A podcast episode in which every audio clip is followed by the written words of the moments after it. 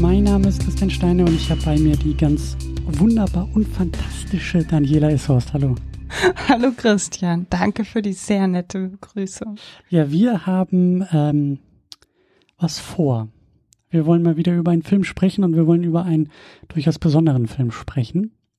Ein Film, der dich, glaube ich, auch sehr abgeholt hat, Mhm. als er dann, und jetzt müssen wir kurz nochmal, muss ich nochmal kurz überlegen, ich weiß nicht, ob du das besser auf die Reihe kriegst. War das letztes Jahr? Der kam im letzten Jahr raus und ich weiß das deshalb so genau, weil ich ihn für die Kulturpessimistinnen in die Jahresfolge 2022 als besten Film 2022 gepackt habe, obwohl ich ihn erst Anfang 2023 gesehen habe. Ich habe ein bisschen gemogelt, aber er kam 2022 raus, Ende des Jahres, glaube ich. Ah ja. Ah ja, ich, ja. Wir reden über Im Westen nichts Neues. Die Version von 2022, technisch gesehen. Der, ähm, den wir dann aber, da geht's nämlich auch schon wieder los. Wir haben ihn auf Netflix gesehen. Du hast ihn das erste Mal auf Netflix, glaube ich, gesehen. Dann habe ich ihn das für dich zweite Mal mitgeguckt Mhm. auf Netflix und hast du ihn sogar noch mal im Kino geguckt. Genau, weil er dann im Zuge der Oscar-Nominierungen derer nicht wenig waren, ähm, nochmal hier in einigen Kinos lief in Berlin und wahrscheinlich auch in anderen Städten. Ich habe ihn dann aber in unserem sehr geschätzten Kino international gesehen. einer der wenigen Filme, der quasi aus dem Heimkino den Weg ins Kino geschafft hat. Für mich. Also ich habe sowieso eine sehr kuriose Wanderung mit dem Film gemacht. Ich habe ihn erst auf dem iPad geguckt. Was auch völlig absurd ist. Wie Christopher wenn Nolan ich so sich vorgestellt hat. Äh, betrachte, aber ich lag äh, mit meinem Kind im Bett. Ich habe ihn auch nicht am Stück geguckt, was das irgendwie noch Hm. schlimmer macht, finde ich. Ähm, genau. Ich habe ihn eigentlich auch nur geguckt, weil in meiner Timeline so viel darüber gesprochen worden ist, auch nicht unbedingt positiv. Mhm. Und dann springt ja sofort mein deutsches Filmherz an und dachte, ja, das ist natürlich Pflichtlektüre, äh, in Anführungsstrichen. Und habe ihn dann mit dir auf dem Fernseher geguckt und dann nochmal im Kino und jetzt in Vorbereitung auf den Podcast nochmal mit dir zusammen im Ja. TV. Im Heimkino. Also wieder. viermal habe ich ihn jetzt gesehen. Ja, ich habe ihn jetzt ein zweites Mal geguckt. Das erste Mal auch komplett in einem Rutsch, wie das so ist im Heimkino. Mit müden Augen darf man auch gerne mal eine Und Pause machen. Kleinkind. Und Kleinkind kann man auch gerne mal äh, zwei Sitzungen brauchen. Ja, aber am besten nichts Neues. Eine, eine, äh, wie ich gelesen habe, die dritte Verfilmung des Stoffes von, ich glaube, 1929, das Mhm, Buch. Ich glaube ja. Mhm. Und das erste Mal eine deutsche Produktion. Und wie du schon gesagt hast, äh, ein Film, der dann im Jahr, also in diesem Jahr 2023 bei der Oscarverleihung durchaus Wellen geschlagen hat. Ja, davor schon bei den BAFTAs. Hm. Also er hat ja eigentlich ordentlich viele Preise.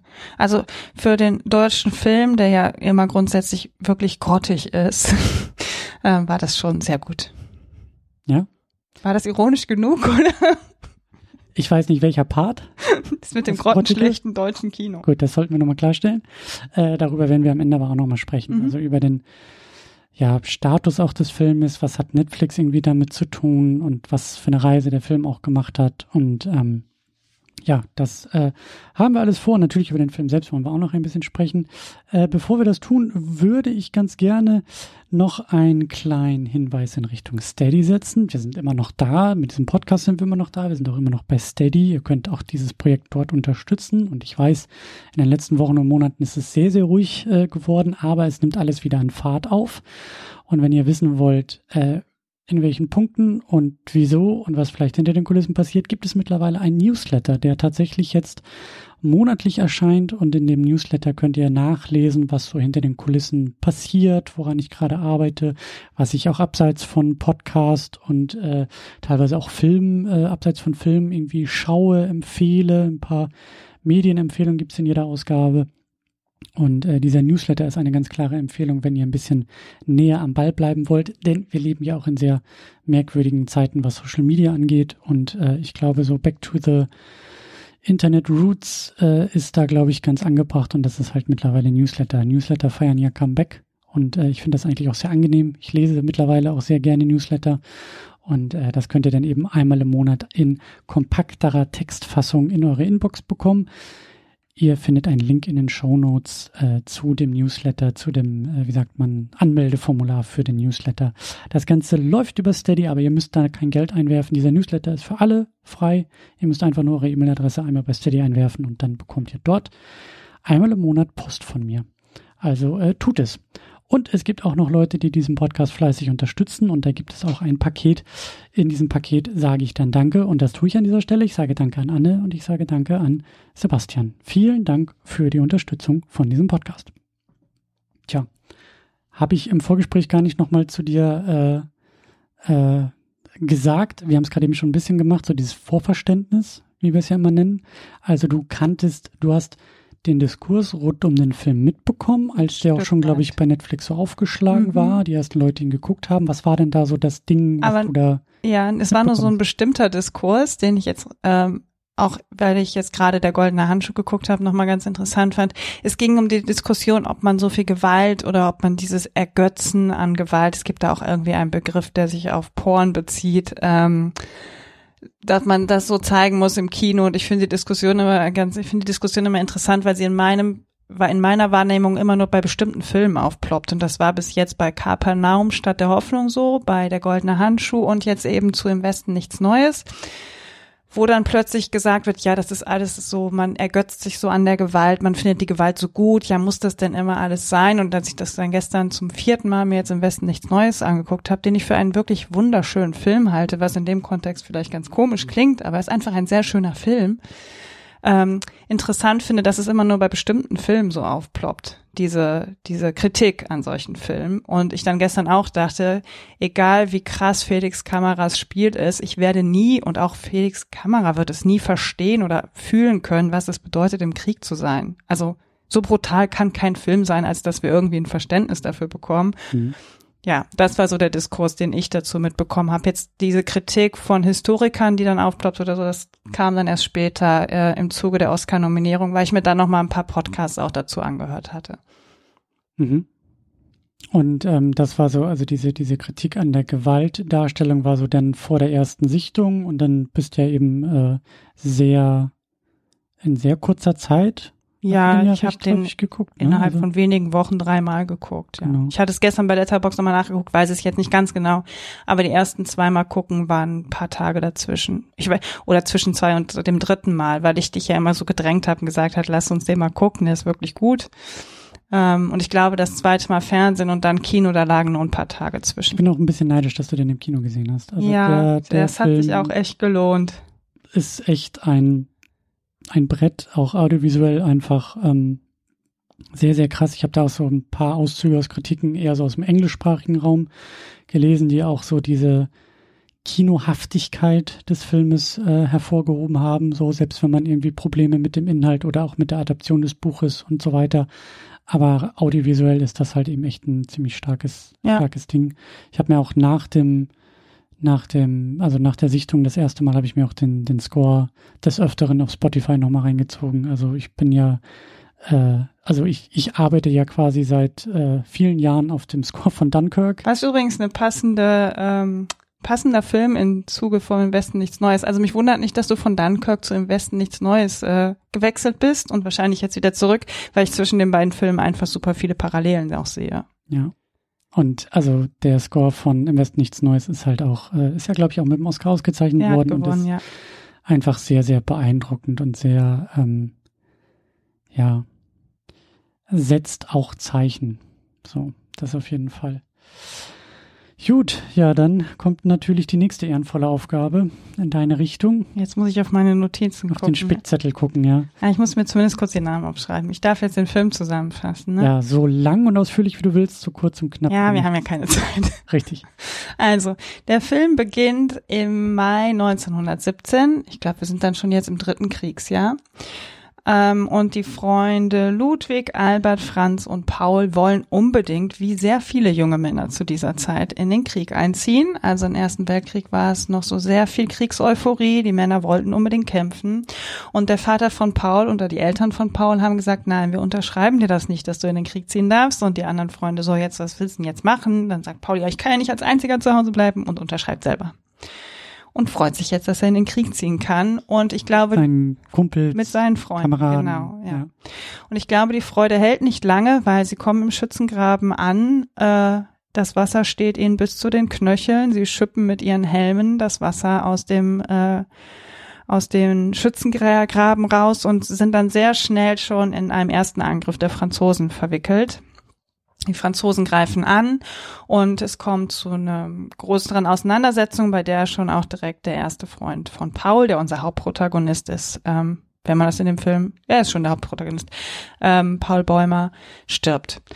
Und dann gibt's einen größeren Zeitsprung. Wir springen an den 7. November 2018 und sehen jetzt noch die letzten vier Kriegstage, denn der erste, der für uns erste Weltkrieg, wir wissen ja alle noch gar, niemand weiß, dass es einen zweiten Weltkrieg geben wird. Ich weiß gar nicht, was sie zu der Zeit zu dem Krieg gesagt haben. Ich glaube, kurz danach war es The Great War. Ah, der große der Krieg. große Krieg, ja. Okay, ähm, genau. Wir sind jetzt am 7. November 1917, 1918. 1918, ja. und sehen jetzt die letzten vier Kriegstage. Und äh, die drei Jungs, die jetzt noch übrig sind, der Albert, Franz und Paul, haben sich angefreundet mit Tjaden und Cat, die dann zusammen äh, eine Zeit da verbringen. Es ist manchmal nicht viel los, ähm, es werden Kartoffeln geschält und mit Frauen geflirtet. Und äh, äh, ich glaube Renato Schuch ist das dann Albrecht Schuch ist es dann auch, der irgendwann sagt, ja, ich will, dass es endlich wieder losgeht und es geht dann auch Mhm. los äh, in den letzten Kriegstagen nochmal mit sehr viel groß, viel Schlacht und ähm,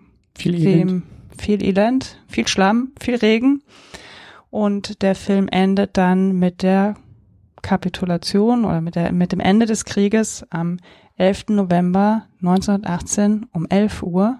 Mhm. Und bis dahin sterben alle unsere Protagonisten auf dem Schlachtfeld oder beim Stehlen von Eiern. Mhm. Also es ist Krieg. Und es geht einmal um diese Szenen auf dem Schlachtfeld und parallel darum, wie verhandelt wird, den Krieg zu beenden zwischen Genau. Deutschland und Frankreich. Genau, diese, diese Verhandlungen um den, um den Friedensvertrag, die, so wie ich das verstanden habe, ich habe das Buch äh, jetzt auch nicht irgendwie gelesen, kann mich nicht erinnern, das irgendwie in der Schule gelesen haben zu müssen oder so.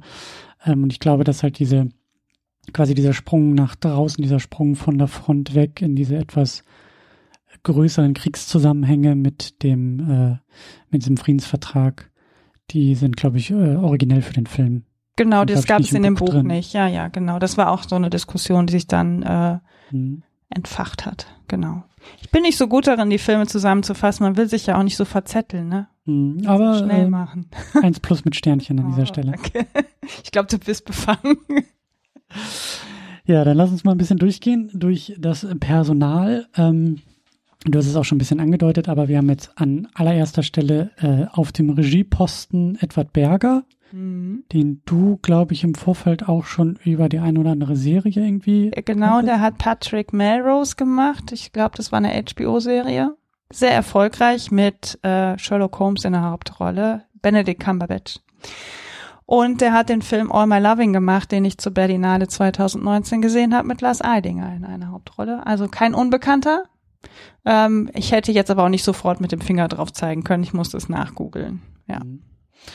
Äh, dann geschrieben von Edward Berger, aber auch zwei anderen Leuten, Leslie Patterson und Ian Stockel. Ähm, ich glaube, ähm, wenn mich jetzt nicht alles täuscht, also ich glaube, beide nicht deutsch, sondern hatten irgendwie schon seit vielen Jahren die Rechte an dem Buch sich irgendwie gekauft und bei der Recherche, die Leslie Patterson ist, glaube ich, echt äh, sehr beeindruckend, weil sie Triathletin ist Ah, und die haben irgendwie, glaube ich, zwölf Jahre lang haben sie die, die, die ähm, Adaptionsrechte des Buches gehalten. Und das ist ja so, also man kauft ja dann irgendwie so die Rechte an dem, vom Verlag oder von dem, von den Erben irgendwie auf jeden Fall den Leuten, die es halt irgendwie haben.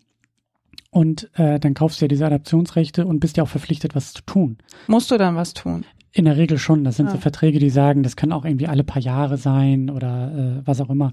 Aber in der Regel gibt's da halt eben so eine Klausel, die sagt, so du kannst jetzt nicht irgendwie 100 Jahre lang die Rechte behalten und dafür sorgen, dass jemand anderes die Filme macht. Du musst schon oder eben nachlegen. Und dann habe ich irgendwie gelesen, dass die Leslie Patterson irgendwie dreifache Triathlon-Weltmeisterin ist. Äh, aufgrund des Preisgeldes wohl auch. die wollte unbedingt. Äh, ja, um dann die Rechte zu behalten. Ja, ja, die wollte unbedingt. Die Genau. wollte unbedingt die Rechte. Genau, der Ja. Plan war halt, diese Rechte an diesem, an diesem Drehbuch halt eben nicht zu verlieren und halt dafür zu sorgen, dass das Drehbuch verfilmt wird und dass dann eben dieser Vertrag quasi aufgeht, um die Rechte zu halten. Ich, also, würde gerne mal irgendwie in einem Interview hören, wie dieser Gedankenprozess gelaufen ist. Also, die war vorher schon Triathletin und das war wohl schon alles so recht naheliegend, aber ich glaube, da steckt irgendwie auch noch so ein Filmstoff quasi drin, weil auf die Idee zu kommen, Triathlon-Weltmeisterin zu werden, um das Preisgeld dann in ein Drehbuch zu stecken, was irgendwie zwölf Jahre lang nicht verfilmt wurde, ist schon äh, Ja, in einer anderen Welt würde jemand über diese Person einen Film machen, aber Biopic, ja. ja. Ganz kurz noch, Edward Berger ist, glaube ich, auch kein Deutscher. Ich bin da gerade bei der Wikipedia drüber gestolpert. Der Ach, hat, glaube ich, die ähm, österreichische und Schweizer Staatsbürgerschaft, aber es bin's nur so mit halbem Auge auf Wikipedia. Ich will den nicht drauf festnageln. Dann hast du noch zwei äh, äh, Posten, nämlich Kostüm und Maske, die du erwähnen wolltest. Genau, weil die mir total am Herzen liegen, seitdem ich diesen Film gesehen habe. Äh, und zwar einmal das Kostüm ist von Lissy Christel, die auch bei Hidden Life das Kostüm gemacht hat. Und ich möchte gleich hier direkt erwähnen, wenn ihr euch für den Film interessiert oder ihn noch nicht geguckt habt, oder denkt, hm, hm, hm, wer sind denn all die Leute? Guckt unbedingt das 18-minütige Making-of bei Netflix, weil da kommen diese ganzen Departments. Also man muss einfach sagen, ja, wir werden heute über einzelne Personen mehr sprechen als über andere, aber es ist ein großer Ensemblefilm vor und hinter der Kamera. Und ich finde, das merkt man einfach auch bei diesem Making-of. Diese Departments haben super zusammengearbeitet und ich fand Kostüm und Maske wahnsinnig beeindruckend. Also auch diesen Zerfall, den wir da sehen von den Menschen, diese Hoffnungslosigkeit, das ist einfach mega krass. Ähm, und dann Maske hat, äh, kommt von Heike Merker und die hat unter anderem die Maske für Sonnenallee gemacht, aber auch für das große Franchise, jetzt kommt's, was ich schon angekündigt habe, Matrix Resurrection. Da hat sie auch bei der Maske Ja, mitgearbeitet. das ist der, der ist der vierte, ja. ist der letzte, ne? ja Den wir hier gesehen haben da. Ja, eigentlich hauptsächlich produziert wurde. ja. Da spielt bestimmt auch irgendein deutschsprachiger Schauspieler mit. Max Morf Mist. bei Matrix. Ich komme jetzt nur wegen Und- dem Treppen-Podcast drauf. Wahrscheinlich hat Jan den hier? geraten. Ähm, na, Ne? ähm, ich, jetzt komme ich auf den anderen Namen nicht, der eigentlich viel bekannter ist, aber ja. Ich kann mich nie so wirklich an den Film erinnern. Genau, die beiden, ähm, Kostüm und Maske. Ich glaube, Maske war auch für den Oscar nominiert. Mhm. Ähm, Hat es leider nicht gewonnen, hätte ich sehr gegönnt. Sehr, Man- sehr gegönnt. Man hat sich das, glaube ich, sehr leicht getan in der Academy und hat das Ganze unter Production Design zusammengefasst. Ah ja. Das ist so der Oberbegriff, glaube ich, wenn du irgendwie so alles klingt gut, sieht gut aus, ist gut geschnitten, ist alles technische so. Hauen wir ins Production Design. Dann habe ich noch Kamera, weil ich, weil ich, weil ich Ja. nicht weiß, ob du sie mit aufgeschrieben hast. Das ist James Friend. Der hat mit Edward Berger schon bei Patrick Melrose zusammengearbeitet. Und einen Oscar bekommen. Jetzt, genau. Ja, ja, der hat auch den Oscar bekommen, ja. Ja. Aber da werden wir am Ende noch mal ein bisschen drüber Ja. sprechen.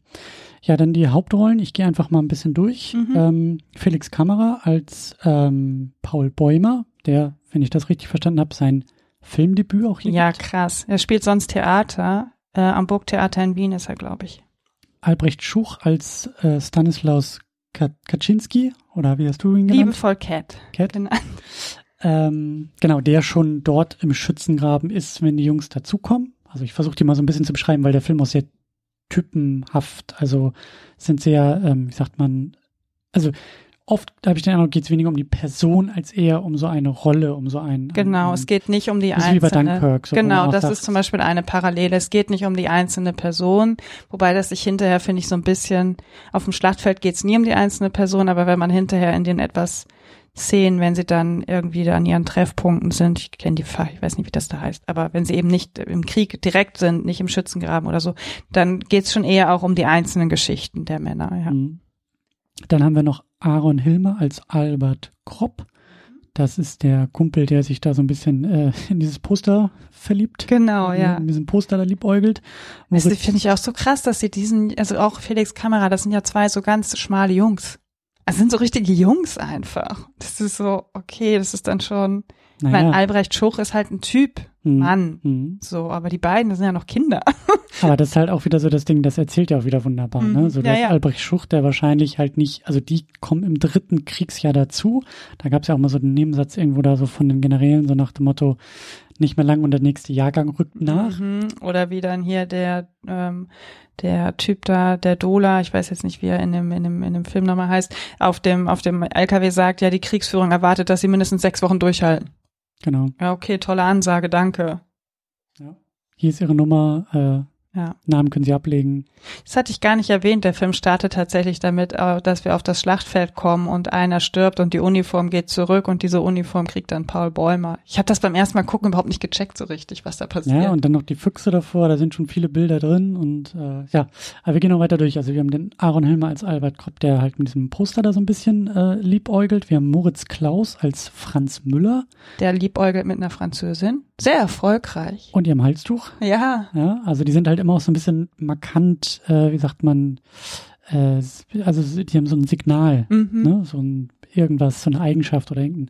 Dann haben wir Adrian Grünewald als Ludwig Behm, das ist der Kamerad, der die Brille hat, Mhm. der diese Kriegsbrille auch aufsetzt und glaube ich auch sehr früh fällt Ja. von den Vieren. Äh, oder also von dieser Vierertruppe. Und Edin Hasanovic als Tjaden äh, Stackfleet. Das ist der Kollege, der glaube ich schon so ein Glasauge irgendwie hat, ne? Ja, oder zumindest Also- auf einem Auge nicht mehr sieht. Das Ja. ist so milchig, weiß man nicht so genau, was damit ist, ja. Genau. Große Liebe für Edin Hasanovic. Das hat mich echt jetzt, weil es beeindruckt mich jedes Mal, weil ich da nicht so viel erwarte und dann kommt dieser Schauspieler um die Ecke und bam, ich so, wow, okay. Und, und was du meintest mit den Staturen und auch mit den, mit den, also mit, mit den Körpern dieser Männer wird halt auch schon eine Menge erzählt. Das fand ich halt auch so beeindruckend, wie Albrecht Schuch, äh, der, der Cat, dort eingeführt wird. So eine, so eine, so eine buckelige Gestalt, der da im Regen, im Schützengraben mit der Kippe im Mund. mit der Kippe im Mund und also der, der funktioniert halt auch so. Und da, da geht schon los. Die Jungs, die blauäugig, naiv da ankommen, in den Krieg ziehen wollen, aber dann überrascht sind, dass sie, glaube ich, irgendwie die letzten, was man das, paar Kilometer schon marschieren mussten, weil die Wagen irgendwie schon woanders gebraucht werden. Also man wird nicht irgendwie äh, bequem an die Front gefahren, sondern man muss marschieren, marschieren, marschieren. Und dieser, dieser, dieser Cat ist schon so eine Kreatur des Krieges. Der sieht schon so aus. Der, der, der grunzt mehr, als dass er noch irgendwie Man versteht ihn auch kaum in den versteht ersten ihn kaum. Ja, ja. Aber du siehst schon in allem, was dieses Wesen ausmacht, der lebt diesen Krieg. Und also der, der, der lebt quasi dort, wo die Jungs gerade zu Besuch kommen. mhm. So. Und das erzählt ja auch schon eine Menge. Also das, äh, der wird ja auch schon seine Jahre im Krieg haben. Der kommt nicht erst seit, der ist nicht erst vor zwei Wochen an die Front geschippt worden, wie die Jungs jetzt gerade, sondern der ist da schon tief, tief drin und weiß, wie es läuft. ja. So. Und kennt auch die Tricks und weiß, wie man sich die Hände irgendwie so wärmt, äh, dass die halt Steckst du irgendwie. in eine Hose. steck sie in die Hose, so, ja. Steck sie in den Schlüpper und dann bleibst du warm. So, die, die Geschichten. Und der, der Tjaden, der Edin Hasanovic, ist ja auch schon äh, geprägt und gezeichnet irgendwie so von der ganzen Sache. Also es gibt diese, diese, diese frische Generation, der frische Jahrgang, der nachrückt, mit dem wir halt äh, quasi den Krieg durchlaufen. Und es gibt die äh, Männer und Wesen und Kreaturen, die schon halt tiefer auch im Schlamm stecken. So, und da, das, das, das erkennt man schon an der Statur, an, an allem irgendwie. So. Ja, und dann gibt's noch den Erzählstrang von den Leuten, die niemals im Schlamm stecken, weil die nämlich schön in ihrer Burg oder in ihrem Gut da Wein und Kaffee trinken. Oder im Zug sitzen und verhandeln müssen. Wir haben Ja. Daniel Brühl als Matthias Erzberger, eine, eine reale Person des Mhm, Krieges. ja. Also, ne, war ja jetzt vor den Film neu dazugeschrieben. Und das war der äh, Chefverhandler bei diesem Waffenstillstand. Hat, glaube ich, auch im echten Leben seinen Sohn im Ersten Weltkrieg verloren, ne? Genau, weil das erwähnt er nämlich im Film auch. Genau, ja. im Oktober irgendwie, äh, glaube ich, sogar in der spanischen Grippe. Ah, ne, der nächste Bogen, der irgendwie geschlagen wird, auch in die Gegenwart, ähm, der dort, und das ist halt das Ding, im Oktober, also direkt im Monat davor, vor der Unterzeichnung der, der Kapitulation des Waffenstillstandes. Also jetzt nicht irgendwie zwei Jahre vorher, sondern unmittelbar davor hat er seinen Sohn verloren. hm. Ähm, und irgendwie auch, also ich habe auch nur so ein paar Sachen angerissen, was so die Historie drumherum angeht. Ein Wahnsinnsthema, ein Wahnsinnsfeld. Also wirklich ist mir auch nochmal aufgefallen, weil ich jetzt nach Oppenheimer eher im Zweiten Weltkrieg noch so historisch unterwegs suche, um dann zu merken, so ja, kannst den Zweiten Weltkrieg auch überhaupt nicht ohne den Ersten irgendwie verstehen und es tun sich halt so viele Felder auf. Und dieser, dieser ähm, Erzberger ist halt auch eine ganz spannende äh, historische Persönlichkeit, die irgendwie auch als ich glaube, Minister und damit eher als Zivilist irgendwie auch ganz bewusst ausgewählt wurde, nicht Teil der Kriegsmaschinerie Mhm. war, sondern halt ein bisschen irgendwie von außen kam und äh, wie es der Film ja auch, glaube ich, suggeriert, dadurch am ehesten in der Lage war, das Notwendige zu tun, um das Leid und den Krieg zu beenden und nicht mit irgendeiner Haltung oder mit irgendeiner Würde oder mit irgendeiner Form von Männlichkeit aus, irgend, aus, aus diesem Prozess irgendwie rauszukommen, wie es eben andere Gestalten des Krieges äh, eher vorhatten. So mhm. wie zum Beispiel. warte, warte, warte, weil ich ein bisschen Sorge habe, dass wir mhm. hinterher nicht mehr über die ganzen Leute sprechen. Ich möchte noch ganz kurz was zu Daniel Brühl sagen. Es gibt in irgendeiner dieser Känguru Mark Ove Kling äh, äh, ein, ein, ein Kapitel, wo es um Daniel Brühl geht und das ich weiß nicht mehr, worum es genau geht, aber das Känguru macht sich wahnsinnig über Daniel Brühl lustig und dann darüber, dass seine Mutter wahrscheinlich schon die Hände zusammenschlägt, wenn er an Weihnachten reinkommt und sich denkt, ja, es ist immer Daniel Brühl. Und ich habe Daniel Brühl lange belächelt den so richtig, fand den irgendwie doof, habe gedacht, was ist das denn für ein Typ und das ist so ein Deutscher und Schauspieler und der kann doch gar nicht Schauspielern. Und dann hast du ihn tanzen gesehen im MCU. Was? Nein. Da kann ich mich überhaupt nicht mehr dran erinnern. Das war auch eine Serie, die du nie gesehen hast. Aber, aber hat er nicht auch bei Captain America, Marvel? Nee. Genau, er hat in einem ah. Film mitgespielt und dieser. Aber die Schleife wollte Serie. ich jetzt eigentlich okay. nicht drehen. Was ich sagen wollte, ist, dass ich mich mittlerweile darüber ärgere, dass ich ihn so lange so abgetan habe. Weil jetzt im Westen nichts Neues finde ich erstmal fantastisch. Also überhaupt der ganze Cast. Ich weiß nicht, wie die da zusammengekommen sind, aber da hat jemand ein sehr gutes Casting-Auge einfach gehabt. Ähm, es ist so ein bisschen wie bei Albrecht Schuch, wo ich zu dir sagte, man erkennt ihn sofort, aber man sieht ihn nicht. Bei Albrecht Schuch finde ich das fast noch ein bisschen krasser als bei Daniel Brühl. Aber ich habe letztens auch nebenan mit ihm geguckt, zusammen mit Peter Kurt. Ein richtiger Typenfilm, der nur in der Kneipe spielt und irgendwie auch ein bisschen unangenehm ist. Aber Daniel Brühl ist einfach weiß nicht, irgendwie ist der für mich so gewachsen über die letzten Jahre und das macht mich so glücklich. Irgendwie macht mich das so zufrieden, dass ich mich jetzt selbst so ein bisschen revidieren kann und möchte gerne auch nochmal seine älteren Filme gucken. Er hat doch auch bei Goodbye Lenin mitgespielt, ne? Ja, nicht mehr mitgespielt, das war ja so seine Hauptrolle. Das war sein, genau. Durchbruch. Und ich habe den gesehen und da habe ich den immer noch so, also vor ein paar, ist noch nicht so lange her. Ich glaube, mit dir habe ich den zum ersten Mal geguckt. Du hast dich sehr geärgert über den Film, glaube ich. Ja, kann sogar sein. Und ich fand dann auch immer noch Daniel Brühl doof. Bin froh, dass ich das jetzt langsam so ein bisschen ablegen kann. So. Und das ist mir gestern auch nochmal aufgefallen. Ich dachte, was für eine geile Rolle auch. Also wie gut er auch spielt. Und in dieser, in dieser ähm, Dokumentation The Making of ist so einer seiner letzten Sätze so, dieser Film ist einfach so ein Geschenk für einen deutschen Schauspieler und das merkt man, finde ich, allen an, die in diesem Film ja. mitspielen. Also, auch ja. sehr clever. Daniel Brühl hat auch mitproduziert. Stimmt. Als Abspann lief, da war er so in den produzierenden Namen dabei. Deswegen weiß ich auch gerade gar nicht, ob er technisch gesehen auch den Oscar mitbekommen hat. Bei den Filmen ist es in der bester Film geht nämlich immer an die Produzierenden, nicht an den Regisseur, sondern die Produzierenden sind diejenigen, die. Dann hat Daniel Brühl jetzt was, was Edward Berger nicht hat, einen Oscar, ne? Ja, Edward Berger hat, glaube ich, auch mitproduziert. Also, Ach so. Na gut, das, dann haben beide. Das sind ja meistens so, weißt du, so ein Film sind meistens fünf Leute, deswegen stehen immer so viele auf der Bühne und wollen sich bedanken, weil alle haben was sind die alle so, ja, die haben auch alle Geld reingeworfen. Genau, äh, wir wollten noch ganz kurz den Rest weiter durchgehen. Ja. Also Daniel Brühl. Dann haben wir eben den David Striso als General Friedrichs, der da Rotwein schlürfend Bart zwirbelnd, schmatzend, äh, Befehle schreiend äh, da sitzt und sagt, Krieg bedeutet Ehre und mein Vater war schon Soldat und ist als Held nach Hause gekommen und ein Mann wird alleine geboren, lebt alleine und stirbt alleine. Oh Gott, das ist, das ist so ein krasses Männerbild. Und wenn man das so mit heute vergleicht, dann denke ich ja ein bisschen, was hat sich doch bewegt. Bis auf also was dieser, ja, ja, klar. Das ist übrigens auch eine interessante Diskussion die man führen könnte, wenn man wollte, über diesen Film, wie gleichberechtigt wir heute sind. Was Männer angeht, nämlich gar nicht. Die dürfen nicht weg. Die müssen bleiben. Die müssen. Ja, ja.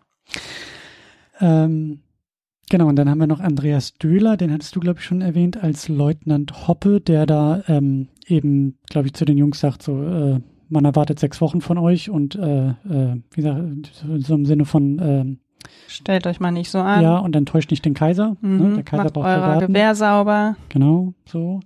Ähm, der aber auch schon weiß, wie der Hase, glaube ich, läuft. Also mhm. der da auch schon irgendwie eine Menge äh, Scheiße gesehen hat, die da, die da stattfindet. Und ähm, äh, pragmatisch, also weil auch im Schützengraben dabei, äh, deswegen, also über den Jungs, aber schon mehr Scheiße fressend als eben der äh, General Friedrichs, der glaube ich, weiß ich nicht, wann er das letzte Mal zu den Waffen gegriffen hat, also der von dem Krieg halt auch nur indirekt irgendwie, also der kommt in seinem, in seinem Automobil irgendwie äh, in, in, in die Villa. Der hat keinen Schlamm wird. an seiner Uniform. So viel steht mal fest. Ja.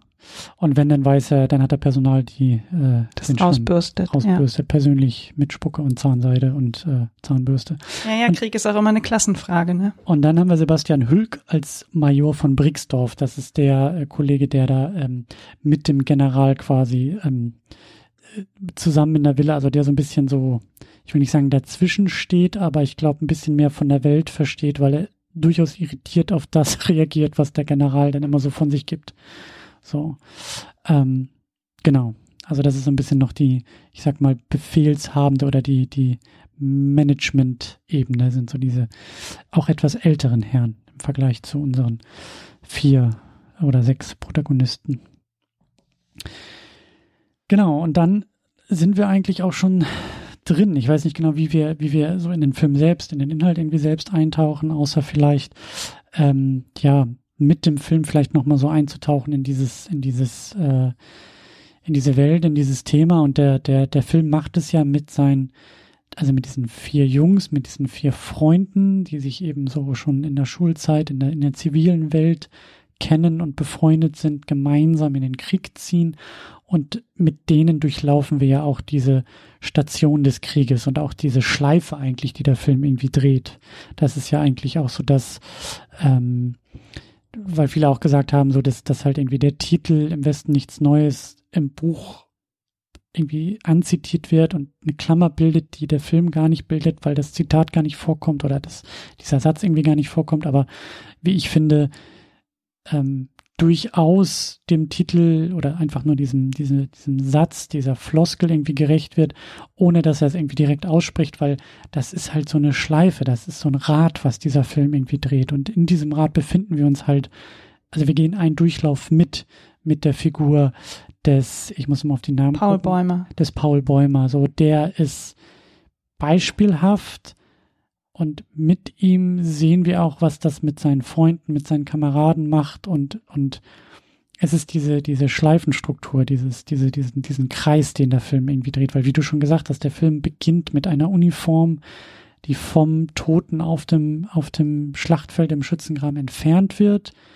Der Paul Bäumer ist der Nächste, der diese Uniform trägt. Und dann durchleben wir mit ihm ja ein gutes Jahr, Anderthalb. anderthalb äh, in diesem Krieg, um dann eben auch ganz am Ende, du hast es auch schon gesagt, das Spoilerwarnung ist, glaube ich, auch hinfällig dabei, aber der eben am Ende ja auch absolut sinnlos stirbt. Also Ja, über Sinn, also sinnvoll stirbt eigentlich, glaube ich, niemand in so einem, also rückblickend. Aber er stirbt halt ungefähr 30 Sekunden, bevor der Waffenstillstand um 11 Uhr eintritt, wo du so denkst, okay, das ist ja mal obersinnlos. Also ich, ich Ja. kenne die, die, ich kenne die Steigerung für Sinnlosigkeit nicht, aber das ist ja noch sinnloser als sinnlos.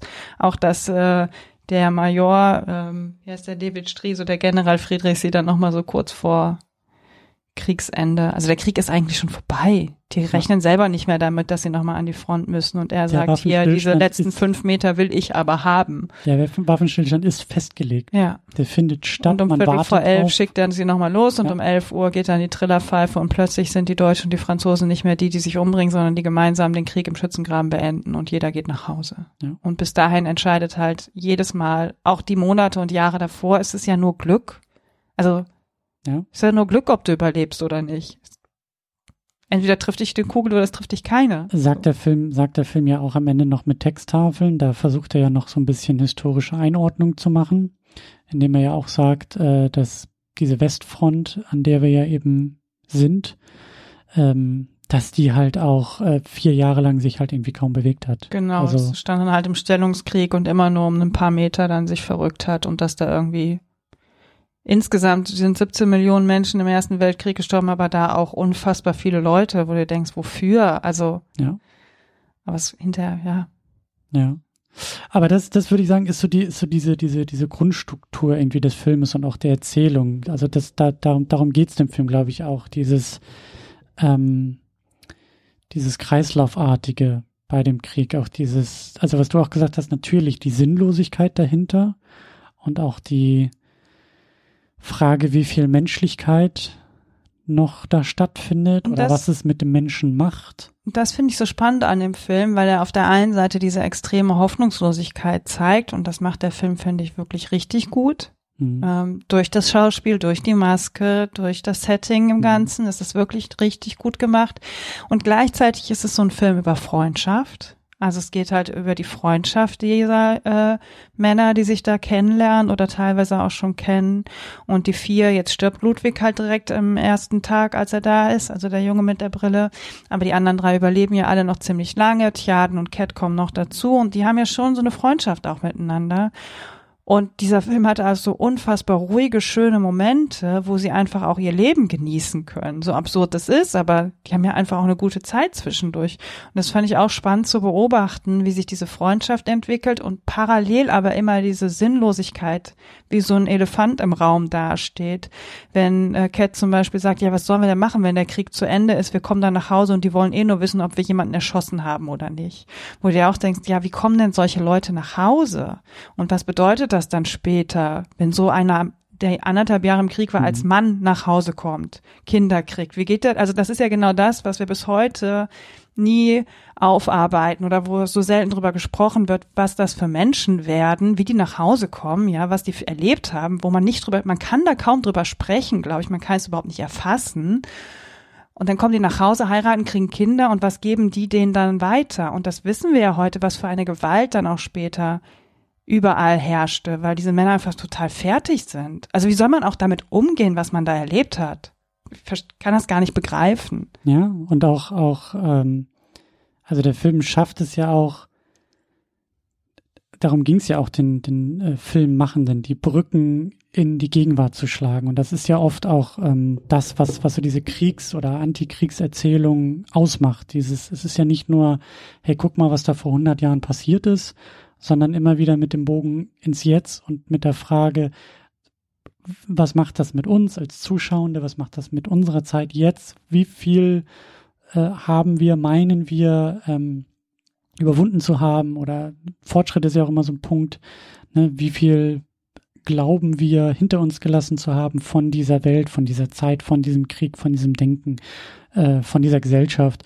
Und dann entputzt man sich ja irgendwie oder erwischt man sich ja auch irgendwie gerade in solchen Momenten dabei, so dass vieles davon auch irgendwie zeitlos ist und auch eine Sache ist, die halt Krieg per Definition ausmacht. Ja, egal wie weit wir uns irgendwie mit technischen Mitteln versuchen davon zu entfernen, aktiv im Krieg irgendwie, jetzt sind es Drohnen, die irgendwie unbemannt per Joystick irgendwie geflogen werden, aber schlussendlich sterben halt immer Menschen Ja, durch So. Menschenhand. durch Menschenhand. Der Mensch tötet Menschen, Mhm. so. Und, ähm, ja. Ich habe es ja auch gestern schon zu dir gesagt und ich glaube, da haben wir auch schon zwei, dreimal drüber gesprochen, dass ich das auch so interessant fand, dass parallel halt bei den Oscar-Nominierungen hier der Top Gun auch äh, Thema war, weil das natürlich ein Film ist, der einen sehr sauberen Krieg zeigt. Also, Er redet ja auch, glaube ich, nur vom Feind. ja, ja, das ne? Wort Da Krieg wurde fällt dann- wahrscheinlich Ja, oder auch nicht. Also es wird keine Nationalität dran geklebt. Mhm. Es wird nicht gesagt, wer denn da jetzt wo irgendwie beschossen werden muss. Und äh, ja.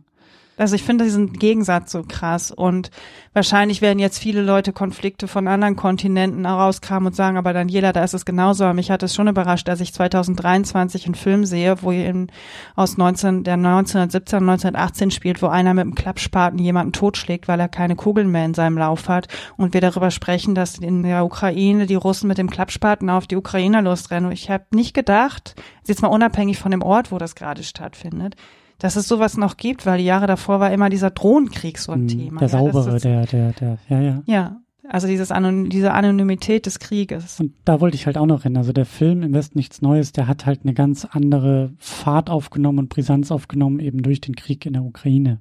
Der ist danach rausgekommen, der Film, und hat natürlich dadurch mit auch in Hollywood und weltweit solche Wellen geschlagen. Also der ist 2021 gedreht worden, der Film, und auch in, in was ich so gelesen habe, so in Interviews sagte auch der Edward Berger so, dass es den halt, also mit der Frage, warum eigentlich dieser Stoff jetzt nochmal und der Krieg und dieses Thema und dass er eben auch gesagt hat, so in den ging es eigentlich noch ähm, allgemeiner und größer darum, so diesen ganzen auf wiederaufkommenden Nationalismus, der auch in der Gegenwart herrscht. Also die Trumps der Welt und die Brexits der Welt und die politischen Bewegungen, die ja in den letzten Jahren und Jahrzehnten oder Jahren vor allen Dingen stattgefunden haben, die halt so antidemokratisch sind, nationalistisch werden, die Rhetorik, die sich auch immer mehr verschärft dadurch dieses Thema und diesen Film und diesen Krieg halt wieder in die Gegenwart zu holen oder in die, in die, in die Köpfe oder in die Kinos zu bringen oder in die Heimkinos zu bringen, das war denen halt eigentlich wichtig. Und dann kam eben nochmal dieser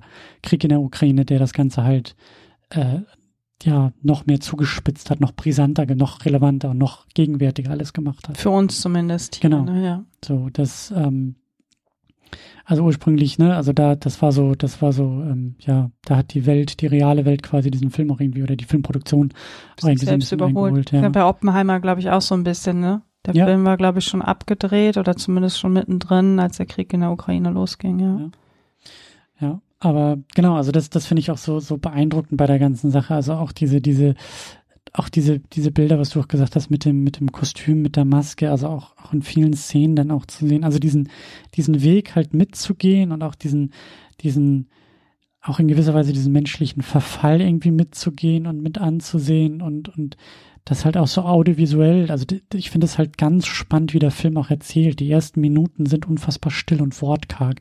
Der Film erzählt in Bildern, in Momenten, in Kostümen, in Masken, in der Musik, in dieser ja auch Kameraarbeit und das finde ich grundsätzlich ganz, ganz stark und besonders bei deutschen Filmen ähm, habe ich das Gefühl, fällt mir das besonders auf, weil ähm, ich so ein bisschen, ich, ich glaube, ich bin das nicht gewohnt. Dieses, das ist, das ist was sehr Selbstbewusstes als mhm. Filmschaffende zu sagen, ich vertraue auf meine Bilder, wie du sagst, diese, diese ganzen Departments, die ja mit äh, arbeiten und in denen halt nicht der Name Edward Berger draufklebt. Der hätte sich auch hinsetzen können und sagen können, ich hau in das Drehbuch, weißt du, ich lass die, ich lass die Jungs plappern und lass den Leuten alles, was sie fühlen und denken sollen, in den Dialogen der der Protagonisten irgendwie miterleben, sondern das macht der Film halt nicht. Also der Film schafft halt einfach in, also auch dann im Spiel in Blicken Dinge zu erzählen. So, das ist halt einfach. Das wollte ich gerade sagen, es hat der Film halt auch einfach nicht nötig, weil er eben auch dieser Schau diese Schauspieler, allen voran Felix Kamera hat, die sich einfach da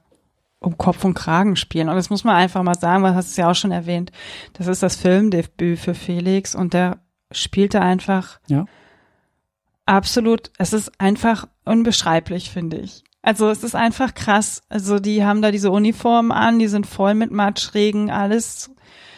Es ist einfach krass mit anzusehen, wie, wie er das macht und wie er das auch mit Blicken macht. Ich immer, also mich haut es jedes Mal um und es zieht mich auch sofort in diesen Film einfach so rein. Ich habe jetzt gedacht, beim vierten Mal gucken, boah, hoffentlich langweile ich mich nicht. Ich glaube, das war dann auch so gestern bisschen der Grund, warum ich gesagt habe, ja, so wenn ich vielleicht über einen anderen Film podcasten. Mhm. Ich hatte Angst, dass ich diese Begeisterung nicht wieder bekomme und auch dieses, diesen Film unbedingt sehen wollen. Aber wir waren dann gestern, haben den geguckt und spätestens, wenn er dann auf der Ladefläche setzt mit diesem Zeitsprung von 1917, Mai 17 zu November 18, das ist einfach ein anderer Mensch, der dann plötzlich in die Kamera blickt. Das ist so krass. Und auch das, das, unfassbar. das Ende, so diese, diese, diese Erkenntnis, allein wie er da steht bei dieser Ankündigung da von dem General, ja, eigentlich oh auch so leer schon ist und dann, wie du einfach nur in den Augen siehst, wie quasi die, die, die Seele den Körper verlässt und es nur noch eine leere Hülle ist, die sagt, also Man der alles egal ist, so die gar nicht mehr in der Lage ist zu erfassen, was da gerade mit ihr passiert, sondern einfach nur noch läuft und marschiert und in den eigenen Tod rennt und das.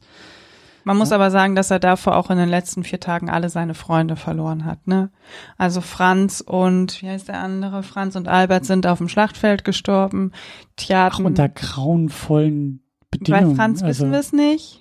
Der ist ja, ja, aber da, die, die, die Nummer da mit, dem, mit den Flammenwerfern, die da, also, und die mussten das ja mit ansehen. Also. Ja.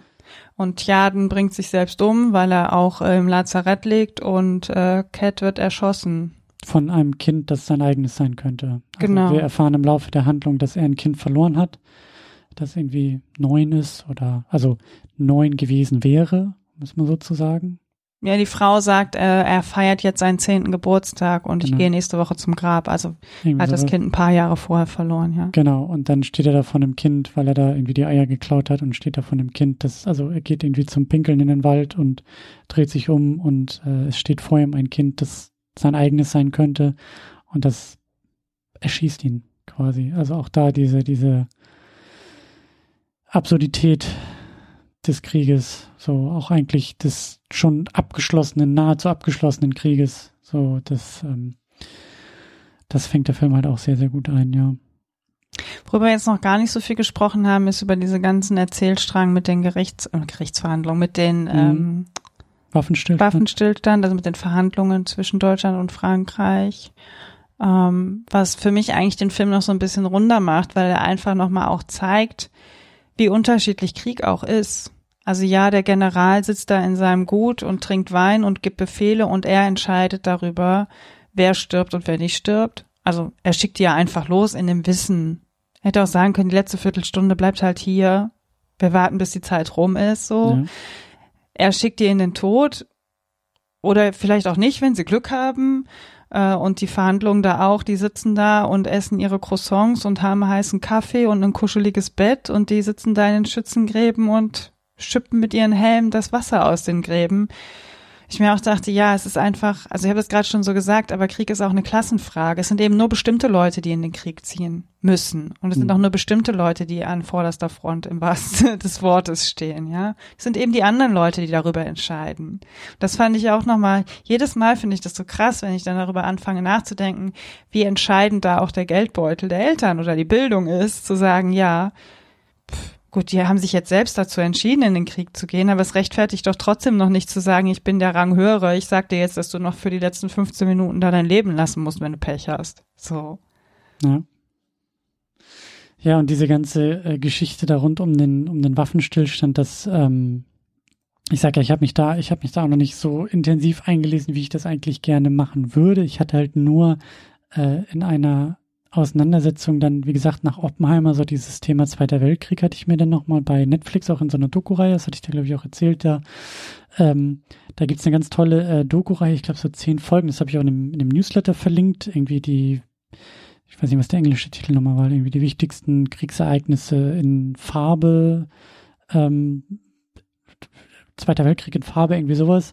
Ähm, und da war ich, äh, da war ich erschrocken, wie viele Dinge ich in dieser Doku-Reihe gelernt habe, von denen ich dachte, ich hätte das ja eigentlich alles schon wissen müssen, so als irgendwie Mensch, der zur Schule gegangen ist und äh, der vielleicht offen durch die Welt blickt, aber dass ähm, dieser dieser Waffenstillstand, der da eben in diesen in diesem Zugabteil ähm, ausgehandelt wurde und damit das Ende des Ersten Weltkriegs herbeigebracht hat und dann daraus sind ja auch die Versailler Verträge entstanden, die ja dann eben ähm, die Kriegsschuld auch bei Deutschland festgesetzt hat und diese hohen Reparationszahlungen festgesetzt hat und äh, ja weitere Geschichte und historische Ereignisse angestoßen haben. Und dann haben wir eben diesen, diesen Sprung ins Dritte Reich. Und als Hitler in Frankreich einmarschiert ist, hat er diesen Wagen, dieses Zugabteil, was wir hier auch sehen, das in einem Museum irgendwie in Frankreich oder Paris oder wo auch immer stand,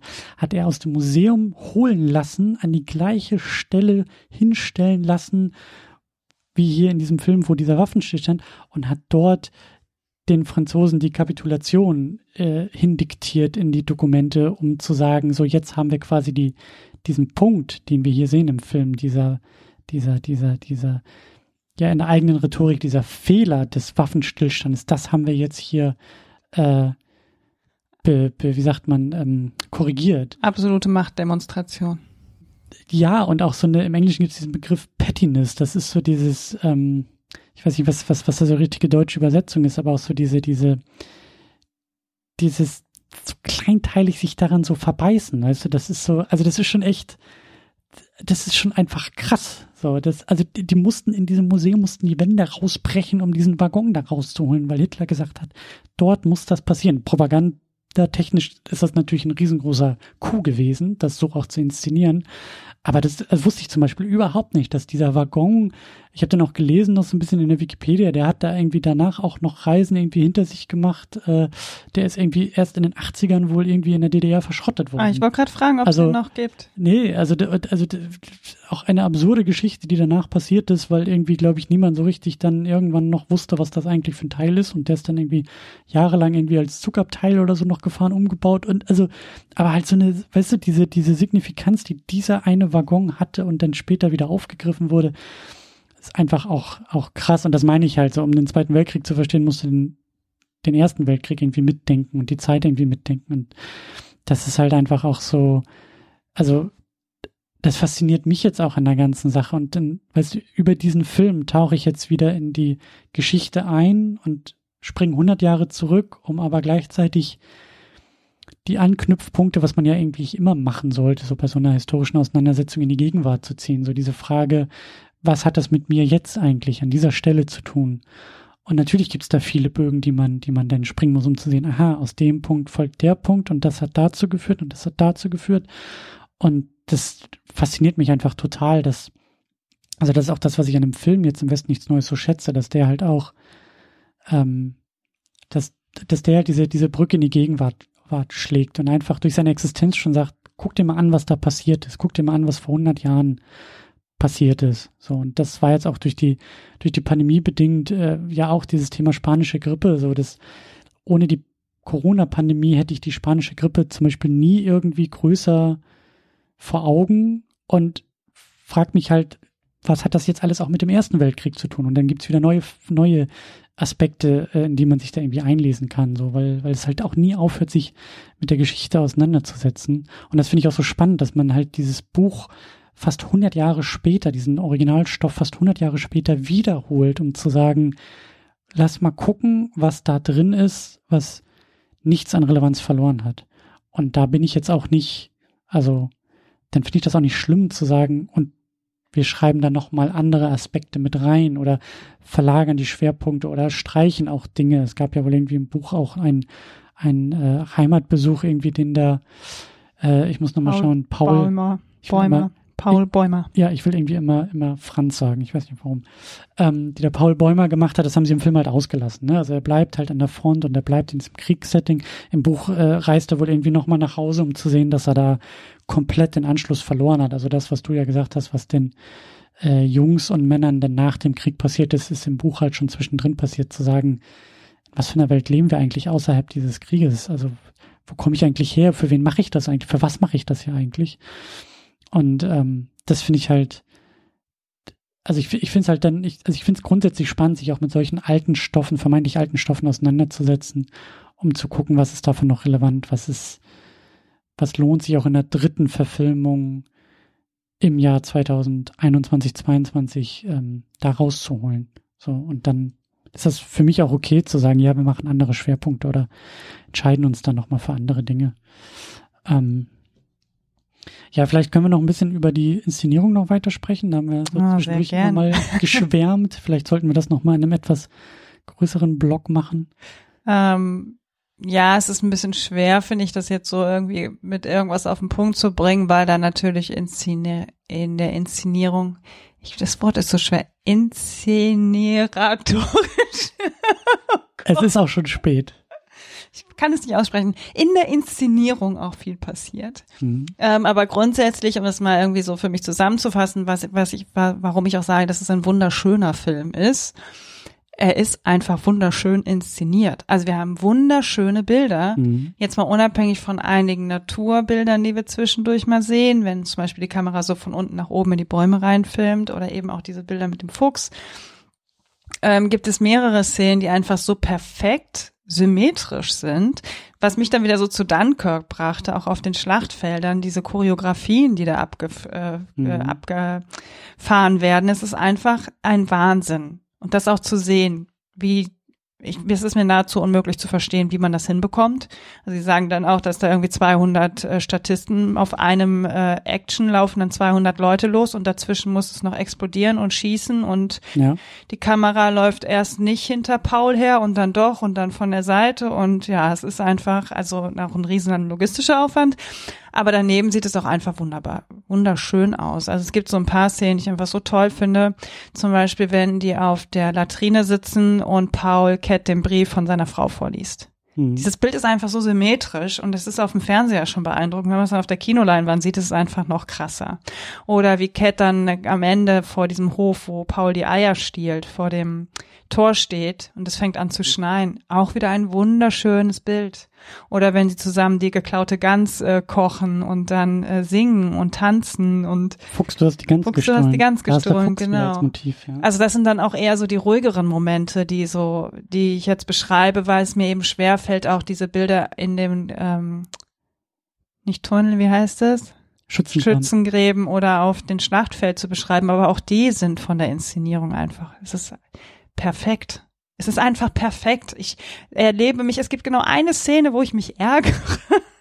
Und das ist, wenn Tjaden auf dem Boden liegt im Lazarett und sagt, ja, wo bin ich denn getroffen? Er hat irgendwie eine Wunde am Knie. Und dann sagt er, wie schlimm ist es, ich kann meinen Kopf nicht heben. Und 30 Sekunden später hebt er den Kopf. Das ist der einzige Moment in dem Film, der aber direkt so einen Störmoment in mir auslöst, weil alles andere einfach so perfekt ist. Ich mir denke, oh mein Gott, alles ist perfekt an diesem Film, ja.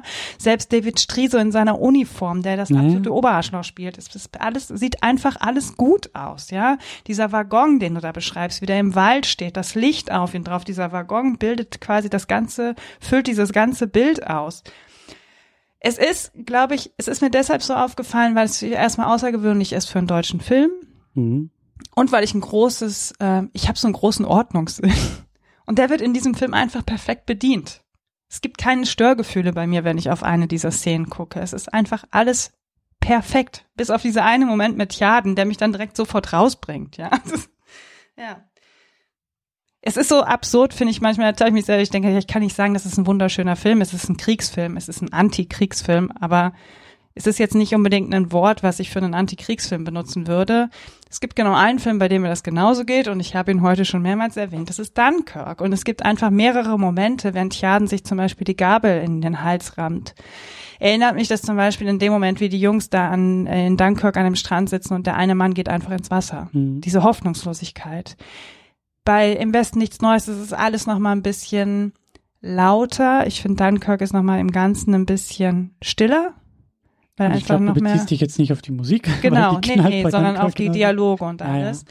Aber die Musik ist für mich auch in beiden Filmen etwas absolut Tragendes oder eben auch die Choreografien. Ich werde nie vergessen, wie ich Dunkirk das erste Mal sehe und eine Fliegerbombe kommt an den Mhm. Strand und alle Statisten fallen gleichzeitig auf den Boden. Mhm. Natürlich tun sie das. Aber ich habe das so noch nie im Kino gesehen. Und das geht mir bei Im Westen nichts Neues genauso. Ja, die sind halt beide, du hast das Making-of ja auch noch gesehen, hast du gesagt, die sind ja beide auch noch, ähm, also Nolan hat nochmal andere Mittel und andere Dimensionen, aber es sind ja beides tendenziell sehr handgemachte Filme. Genau, das Also ist mir mit- jetzt bei dem Making-of auch nochmal aufgefallen, dass sie halt auch gesagt haben, wir haben zwei Monate lang am Reißbrett diese Kampfszenen entworfen, also diese Szenen auf dem Schlachtfeld, sind mit der Stoppuhr langgelaufen, um zu gucken, wie viel Laufwege brauchen wir überhaupt, wo kann die Kamera, wo kann er hinterherlaufen, wie lange dauert das, bis er diesen Mhm. Weg gelaufen ist.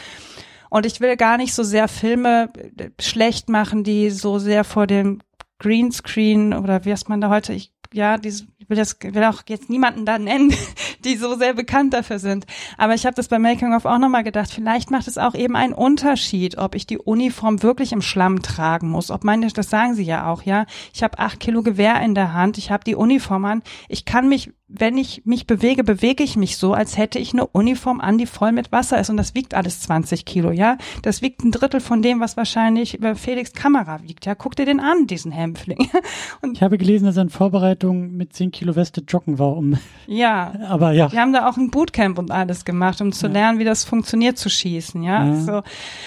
Das machen, also Schauspieler bereiten sich ja immer auf ihre Rollen vor, aber ich finde es in solchen, finde es auch immer schwierig, das so zu glorifizieren, ja, zu sagen, wir haben so toll und was wir alles gemacht haben, aber ich finde, das tut der Film eigentlich gar nicht so sehr, sondern er beschreibt nur das, was man getan hat.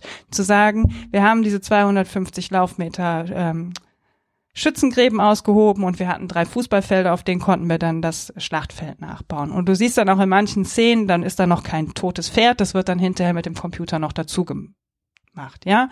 Das, damit sind sie aber zum Beispiel auch auf Instagram, finde ich, wahnsinnig gut offen umgegangen, weil sie ganz oft die Bilder oben gezeigt haben, wie sie mit Nachbearbeitung aussah und unten, wie es im Original aussah. Da wurde halt noch viel nachgefärbt und so. Ja, ich komme ganz ins Schwärmen. Aber es ist, ja, es ist, glaube ich, ein grad, Unterschied. Ich wollte gerade den Leonardo DiCaprio nochmal anzitieren, der ja, äh, ne, die, also hier sein Oscar da für seine komische Nummer da mit dem Bären und der, der auch durch den Schlamm gerobbt ist, damit er endlich seinen Oscar bekommt und da irgendwie von dem CGI-Bären da irgendwie noch äh, äh, ähm, gequält wurde. So, das ist halt eben so dieser Gegensatz. Das ist halt eben so, ja, also ähm, wie hieß denn der noch, wo er da im, im The Revenant. Äh, The Revenant, genau. So dieses äh, vermeintlich auf irgendwie ähm, der Film, das Filme machen als Leidensweg, weil guck mal, ich bin ja wirklich durch den Schlamm gerobbt und äh, nachher kommt der Computer und die größte Szene des Filmes ist dann irgendwie aus dem Computer äh, gemacht und verpufft dann irgendwie im weiteren Kontext, weil man sehen kann, dass er vorher wirklich durch den Schlamm gerobbt ist und danach siehst du halt, wie dieser Computerbär ihn da irgendwie malträtiert und das diesen Spagat schaffen sie hier halt viel, viel besser zu sagen, ja, legt er noch ein Computerpferd hin, aber wie du sagst, man sieht es halt im Film auch. Und ich glaube, man sieht es halt immer. Diese langen Takes, wo die Kamera schon dem dritten Protagonisten hinterher rennt, wie der mit Machete auf den anderen zurennt und du merkst, da liegt halt was in der Luft, das kann halt jederzeit schief gehen.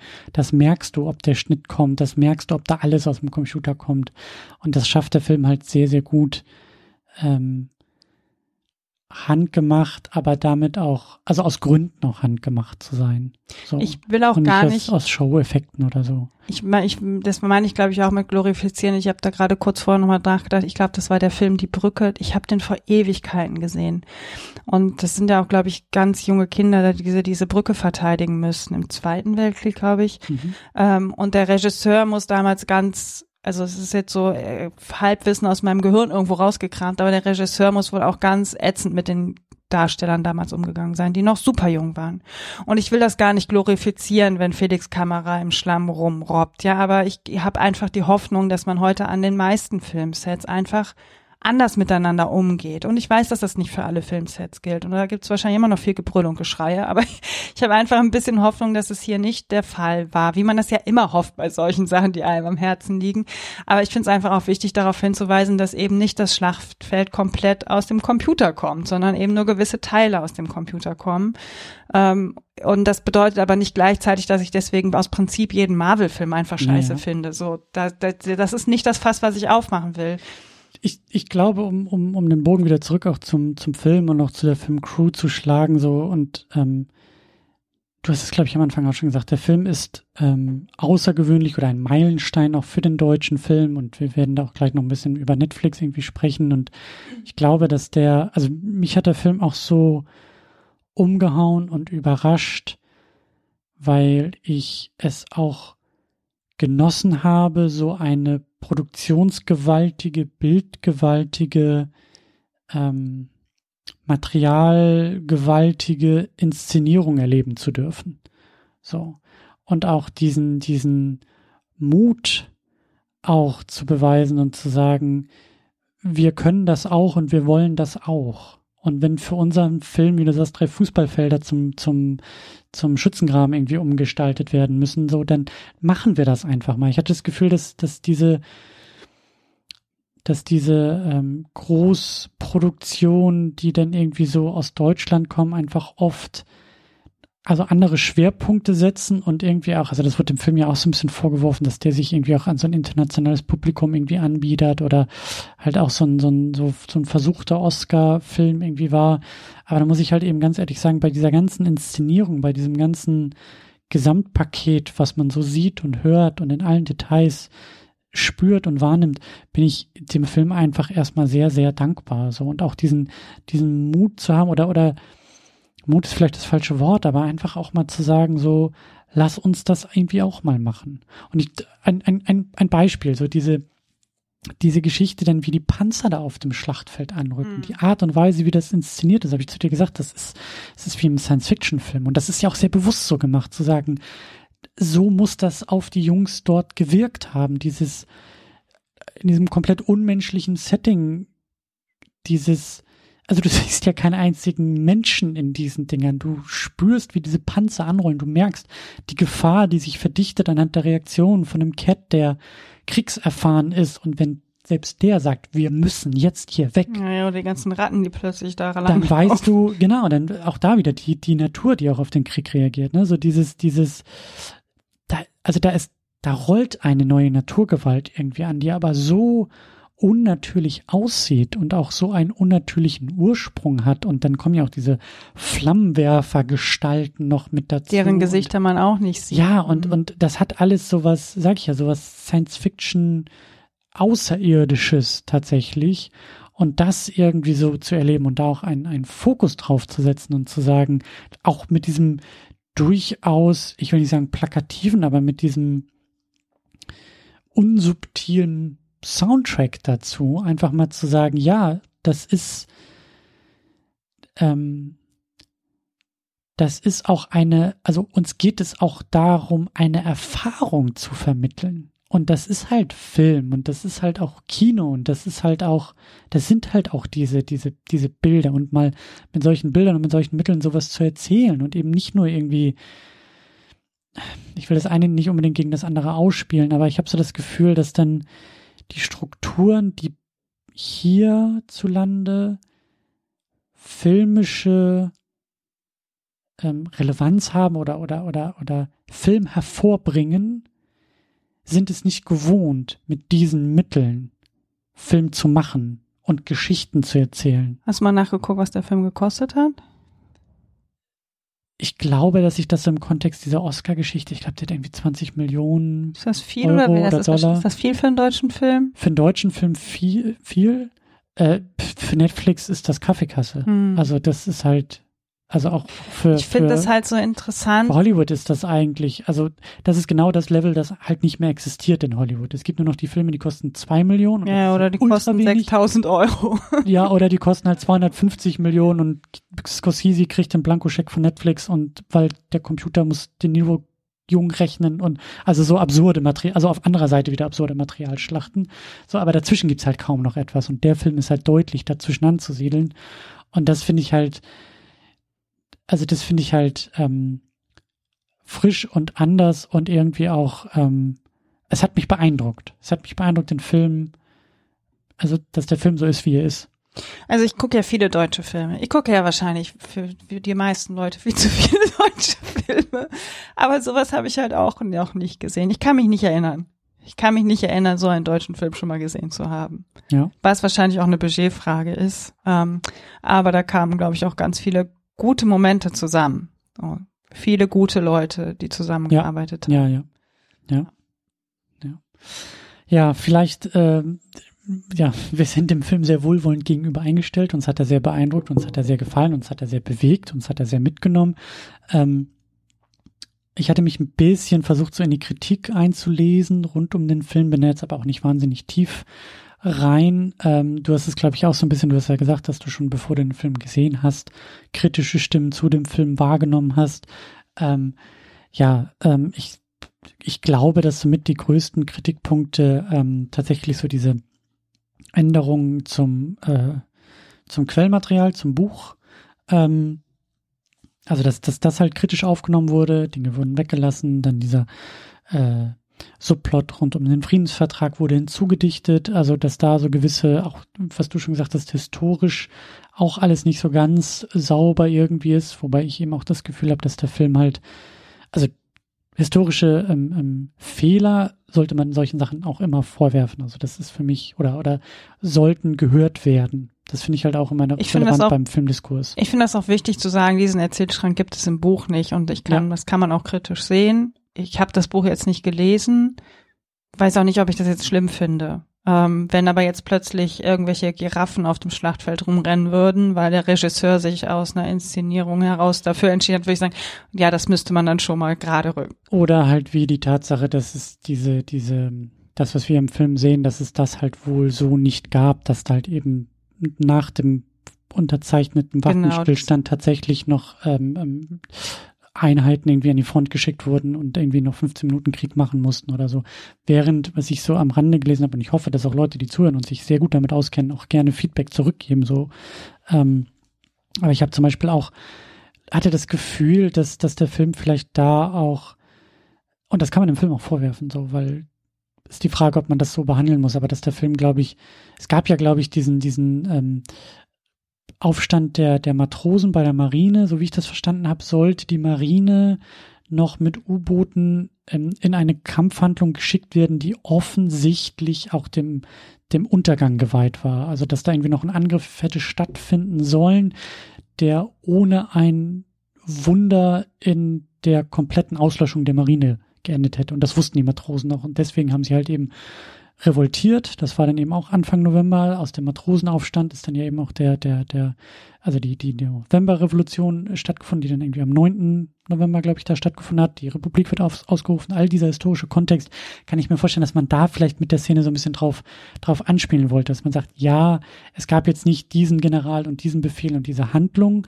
aber das Denken, dieses Symbol, wofür das stehen soll, zu sagen, es gab in der äh, deutschen Armee gab es, gab es halt Generäle oder, oder höherrangige, die halt schon zur Unterzeichnung des Friedens oder des Waffenstillstandes, also die die Auswegslosigkeit des Krieges gesehen haben, aber eben nicht ähm, also in einer Kampfhandlung untergehen wollten. Mhm. So nach das, was ja auch später dann im Dritten Reich passiert ist, dieses, dieser, dieser Fanatismus, der gesagt hat, wir müssen im Krieg sterben, wir dürfen nicht nach Hause gehen. So. Also das finde ich halt auch interessant, weil es mich überhaupt nicht gewundert hätte, wenn es den General Friedrichs gegeben hätte, der diese Jungs noch kurz vor Kriegsende und dann kommen ja gerade noch neue an. Also die ja. fallen gerade vom LKW runter, im wahrsten Sinne des Wortes, und er schickt sie in den Krieg. Mhm. Das finde ich übrigens auch ein ganz tolles äh, Ding an dem Film. Wir, die Jungs, die am Anfang dann in den Krieg kommen, die vier, haben überhaupt keine Zeit. Die kommen an die Front und müssen sofort kämpfen. Und es gibt diese mhm. schöne Szene, wo Paul und ich glaube zusammen mit mit Franz, nee, nicht mit Franz, sondern mit Albert zusammen ähm, Nachtdienst schieben muss und äh, irgendjemand bewegt sich auf dem Schlachtfeld mhm. und ich glaube, diese Person bewegt sich nur, weil Mäuse an der oder Ratten an der Leiche rumknabbern. Und sie schießen dann auf die Leiche und die Mäuse, Ratten gehen so auseinander und eine Sekunde später wird Paul Bäumer angeschossen. Der kriegt die Kugel geht auf seinen Helm, er fliegt so nach hinten und dann kommt Cat und sagt, was passiert? Und er so, die da drüben haben auf mich geschossen. Und das ist so, die haben keine Zeit, sich ja. zu sortieren, um überhaupt mal klarzukommen, was, wo bin ich überhaupt? Wir als Zuschauende haben das aber auch nicht. Wir werden sofort reingeworfen von diesem, ja, wir marschieren jetzt singt in den Krieg zu, oh Scheiße, die schießen auf meinen Kopf. Und dadurch entstehen manchmal einfach, also diese Szene, man muss so lachen, man muss, es ist so unfreiwillig, mhm. also es ist wahrscheinlich bewusst so gewählt, aber es ist so unfreiwillig komisch, sich jedes Mal laut loslachen muss, wenn er sagt, die da drüben haben auf mich geschossen. Ich denke mir, was hast du denn gedacht? Was sollen sie denn machen? Das ist dein Feind so. Also wie absurd mhm. das alles ist, ja. Und da gibt's so mehrere Szenen, die aber ganz häufig auch so aus einem Wortwitz von Cat heraus entstehen, ähm, für dessen Rolle ich eh so ein ganz, ganz großes Herz habe, weil er selbst immer sagt, ja, ich kann auch nicht mal lesen, ich mache Schuhe, was soll ich denn überhaupt machen? Und gleichzeitig so ein herzlicher, lustiger Typ einfach ist.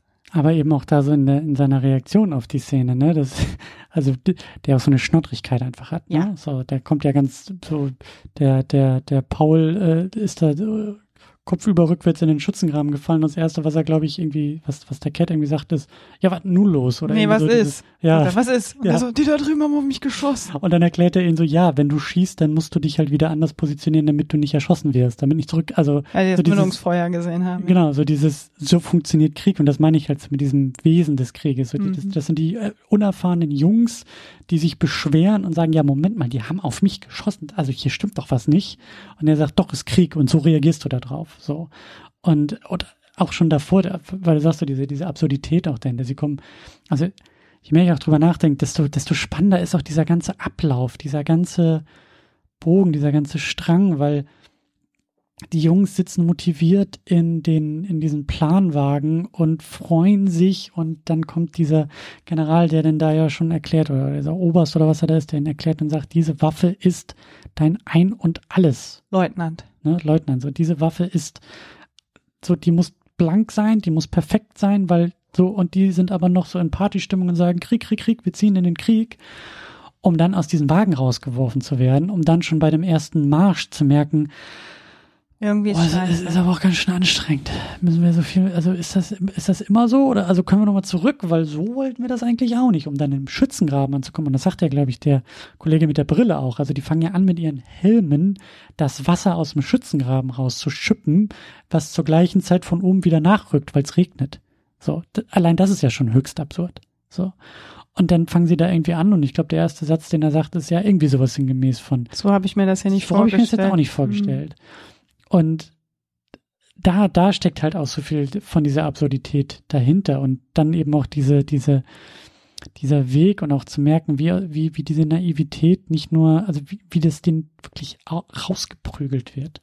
Diesen, diesen Jungs, diesen Kindern, die halt zum Krieg spielen, da die, die, ähm, diese, diesen, diese Schrift, diesen Wisch irgendwie ausgefüllt haben, um Krieg zu spielen, um dann zu merken, dass es halt kein Spiel ist. So. Und auch wie du sagst, die da traumatisiert, also selbst wenn sie, wenn irgendeiner von denen zurückgekommen wäre, die wären halt durch und fertig gewesen. So. Da gab es ja auch keinerlei, keinerlei, ähm, keinerlei Auffangmechanismen. So erinnere dich, wir gucken jetzt so ein bisschen nebenbei Peaky Blinders. Mit der ersten, wir sind wir haben zwei Folgen geschafft. ich glaube sogar drei. Aber da war doch schon auch gleich diese Figur, die da, die da irgendwie auftaucht, die Teil dieser oder Teil der Gang, Freund, Freund dieser Gang ist ein, ein, ein, was ist er da, ein, ein, ein Engländer, der ja so, was hat er denn so psychosomatische äh, Momente einfach hat, wo der völlig überreal, also wo er nicht Weil mehr. Dann können wir das wahrscheinlich heute posttraumatische Belastungsstörung nennen. Exakt, dafür gibt's halt heute einen Begriff und die Serie zeigt, wie da dann damals damit umgegangen wurde. Also der Versuch einer Kameradschaft, der, der, die Figur von Killian Murphy, die versucht, ihn irgendwie aufzufangen, ihm Struktur und Stütze zu geben und eine Gesellschaft, die halt überhaupt nicht versteht, was mit diesem Mann los ist.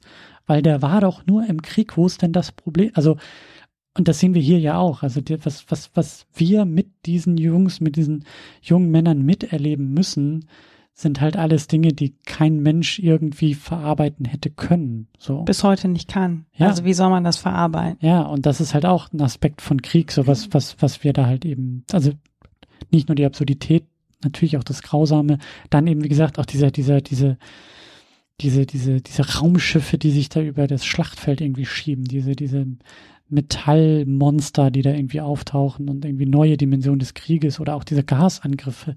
ist ja da auch irgendwie gleich, die sind noch nicht mal an der Front und müssen da schon ihre Masken irgendwie aufsetzen und, und diese, diese Lederlappen, die sie da im Gesicht auch nur mit sich tragen. Also, das ist halt, also da erzählt und zeigt der Film halt so viel, ähm, und das finde ich halt alles so, so stark, dass es halt eben nicht bis im letzten Dialog fünfmal breit getreten wird, sondern eben in Momenten erzählt mhm. und in Bildern erzählt und ähm, das hat mir einfach alles sehr, sehr gut gefallen. So, das, das darf dann eben auch sehr gerne mit Oscars ausgezeichnet werden. So, das ist vielleicht auch noch so ein Aspekt, den wir, den wir ähm, kurz erwähnen können. So, das war ja dann auch ein, ein großes, das ist auch wieder so typisch, habe ich das Gefühl. So, das deutsche Feuilleton äh, rümpft irgendwie mit der Nase und sagt, das bietet sich irgendwie an und das ist irgendwie bäh und irgendwie doof. Achso, aber es gibt vier Oscars dafür. Ja, dann ist das natürlich ganz großes Kino und der deutsche Film ist zurück und äh, Hollywood hat jetzt unser Mann für Hollywood, ja, diese Scheiße, die dann immer da Ich dachte, das wäre Florian Henkel von Donnersmarck. Wenn der keine Oscars mit nach Hause bringt, dann so. ist es natürlich der nächstbeste. Also, ja, das ist Edward Berger, aber der ist ja gar kein Deutscher, wie ich jetzt gelernt habe. Egal, egal, egal, egal. Aber du weißt, was ich meine. Das ist halt irgendwie, aber also ich, ich, ich wollte zumindest noch mal erwähnen, also der, der hat mir ja schon so ein bisschen zwischendurch, der Film hat vier Oscars bekommen. Ich weiß schon gar nicht mehr, wie viele Nominierungen. Waren das elf oder neun oder so? Also sehr viele. Ich schwanke zwischen acht und zwölf. Irgendwas ja, dazwischen. Erstaunlich viele auch ja, schon. Auch sogar für den besten Film. Ja. Und geworden ist es dann bester fremdsprachiger Film, bester Score, beste Kameraarbeit und bestes Production Design. Hm. Zu Recht, bester Score. Und eben, was ich auch so toll finde, halt eben auch diese technischen Aspekte diese technischen Kategorien wie eben Kameraarbeit und also Production Design auch als etwas Handwerkliches so, das äh, finde find ich super, finde ich klasse. Also das hatte ich damals auch schon gesagt, als wir den das erste Mal gesehen haben. Ähm, meine große Hoffnung, vielleicht ist das auch so der Übergang, den man schon mal setzen könnte, so zu einem etwas allgemeineren Thema, auch Richtung Netflix, aber so, wir haben viel über den deutschen Film gesprochen und was im Westen nichts Neues für das Kino aus Deutschland ist, für Filme aus Deutschland ist.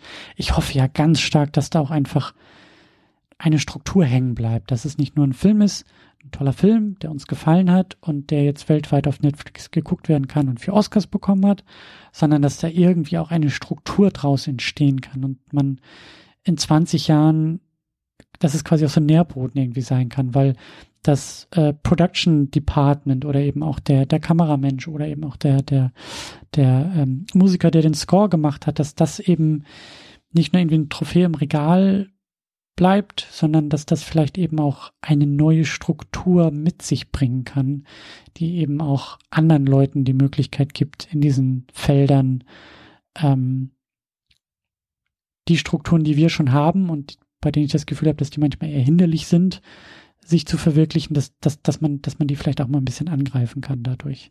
Hm. Ist ein bisschen kryptisch.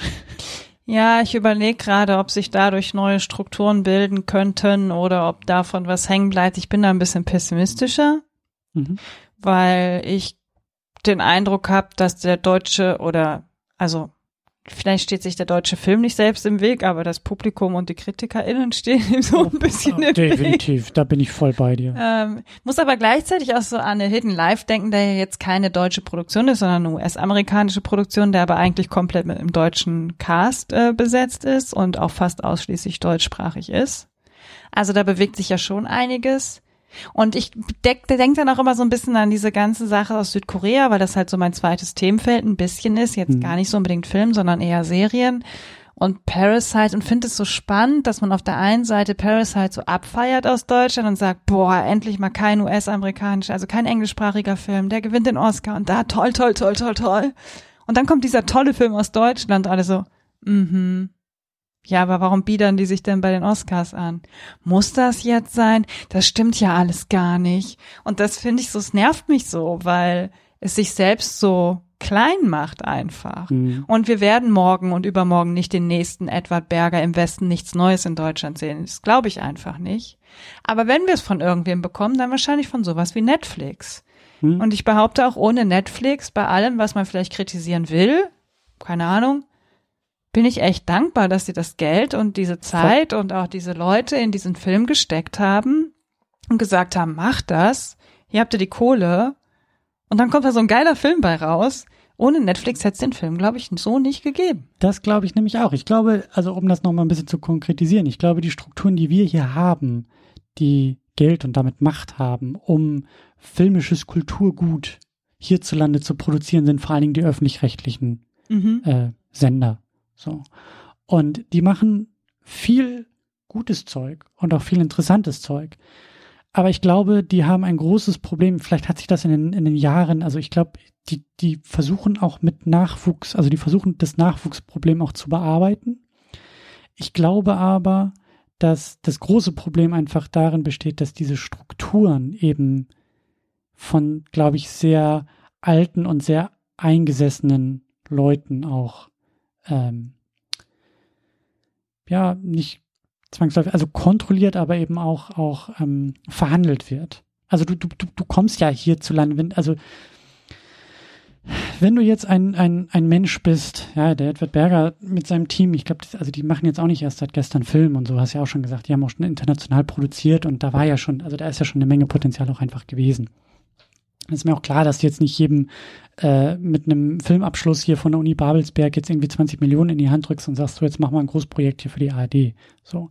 Aber ich habe schon den Eindruck, dass bei den öffentlich-rechtlichen Sendern, ähm, dass da, also du, du, du kommst um die Intendanten dort einfach nicht herum, du kommst um die RedakteurInnen da auch nicht drum herum. Du musst halt mit diesem System spielen, um in dem System Dinge hervorzubringen. Und ich glaube, bei aller Liebe, mit der sich dieses System auch versucht, neu zu erfinden, ist, glaube ich, die Tatsache, wie dieses System strukturiert ist, und damit meine ich jetzt nicht irgendwie die, die, was man früher GZ-Gebühren genannt hat, sondern einfach die Leute, die heißt auf das den. nicht mehr so? Ähm, Rundfunkbeitrag heißt das jetzt, dass, ähm, den ich auch sehr gut finde und sehr gerecht finde. Also ich finde es gut, dass es das gibt. Ich habe nur meine Probleme damit, dass es halt einfach in diesen mächtigen Senderstrukturen einfach, also dass sich die Macht an so Punkten, glaube ich, sammelt, die gar kein Interesse daran hat, sich selbst abzuschaffen. Hm. die es aber tun müsste, um einen wirklichen Wandel hervorzubringen. Und die jetzt sagt, ja, wir können ja innerhalb dieses Systems und für die jungen Leute machen wir was in den, in den sozialen Medien und da können wir auch mal was im Internet machen und da passieren auch interessante Dinge, keine Frage. Aber das ist nämlich der Punkt. Das habe ich auch schon, schon seit vielen Jahren gesagt und hatte auch das Gefühl, wenn ich mal so mit Nachwuchsfilmschaffenden irgendwie gesprochen habe, es braucht daneben eine Struktur. Es braucht eine weitere Struktur, die ganz anders aufgestellt ist, die eben privatwirtschaftlich aufgestellt ist. Und wenn Netflix in ihren, wie ich es auch immer kritisiere, in ihren Excel-Tabellen und ihren Kalkulationen irgendwie per, ähm, per, per Excel-Formel ausrechnet, dass man genau in diesem Jahr 20 Millionen in eine deutsche Produktion steckt, um vielleicht dann einen Oscar zu gewinnen, weil das ist Teil des Netflix-Kalküls für diese Saison, dann kann ich damit leben, wenn das dabei rumkommt, weil so eine Struktur, wie du sagst, ohne Netflix hätte es das nicht gegeben. Ohne Netflix wäre das ein ARD-Mehrteiler gewesen, der bei weitem nicht so inszeniert ge gewesen wäre, der wahrscheinlich genauso viel gekostet hätte, weil man ja irgendwie schon allein irgendwie ohne den Tatort zu kritisieren, aber Millionen in Tatorte steckt, wo ich mir jedes Mal denke, wo sehe ich das Geld denn? Du musst den Schwarzwald-Tatort gucken, da siehst du das Geld aber kannst mir nicht erzählen, dass man nicht auch für ein Zehntel dieses Budgets mit, mit entsprechenden Leuten auch etwas ähnliches oder etwas Neues oder Frisches oder anderes hervorbringen könnte. Das ist immer so ein bisschen mein, mein Problem bei der ganzen Sache. Und ich glaube, dass das halt sehr gesund sein könnte, wenn so eine Struktur wie Netflix, und das ist nicht nur im Westen nichts Neues, das ist auch Dark, mhm, eine Serie, die du ja.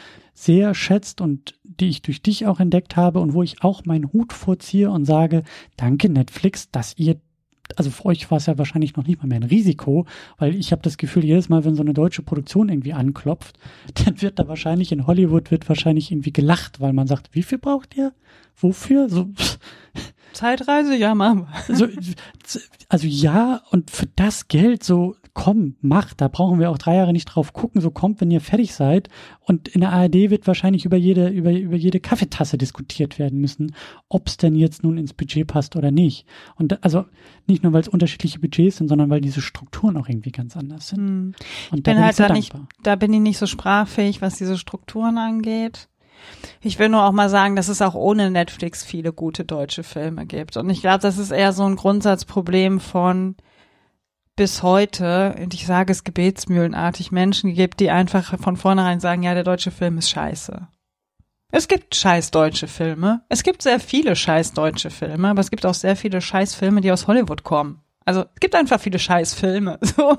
Und dazwischen gibt es aber richtig viele gute Filme. Und ich habe in diesem Jahr mindestens drei, vier Stück und zwei davon sind dieses Jahr ins Kino gekommen gesehen. Das sind richtig gute Filme.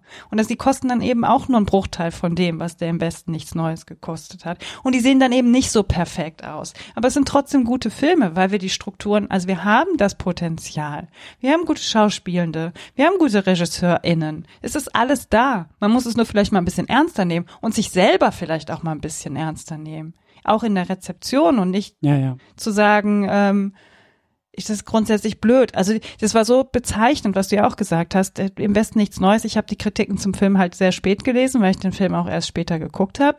So, ja, blöd, ja, ganz okay, ja, hm, hm, hm. Dann wird er für den Oscars nominiert und also, boah, krass. Und dann gewinnt er auch noch, ja, und dann haben sie sich ja überschlagen, ja dann ist es auf einmal wieder gut genug, weil dann hat man auf einmal bewiesen, dass es doch ein guter Film ist. Aber wieso kann man den dann nicht vorher gut finden? Man muss nicht alles gut finden, aber es nervt mich einfach, diese, dieses, dieses Gehabe, was dann um die Ecke kommt. Und auch nicht nur, auch, auch nicht nur so, finde ich, dieses, dieses Gutfinden, sondern auch einfach sich mit der Sache irgendwie auseinandersetzen.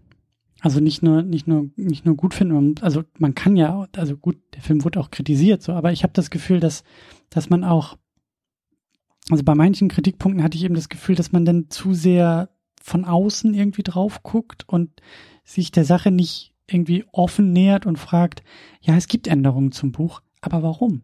Was mag vielleicht dahinter stecken? Was kann auch das Fruchtbare daran sein, sondern dass dann halt irgendwie die Arme schon verschränkt wurden, im Factsheet gelesen, der dritte Stichwort sagt, es gab Änderungen zum Buch, gleich zu sagen, oh, dann ist aber, weil äh, aus welchen Vorurteilen auch immer, aber darf man ja nicht. So.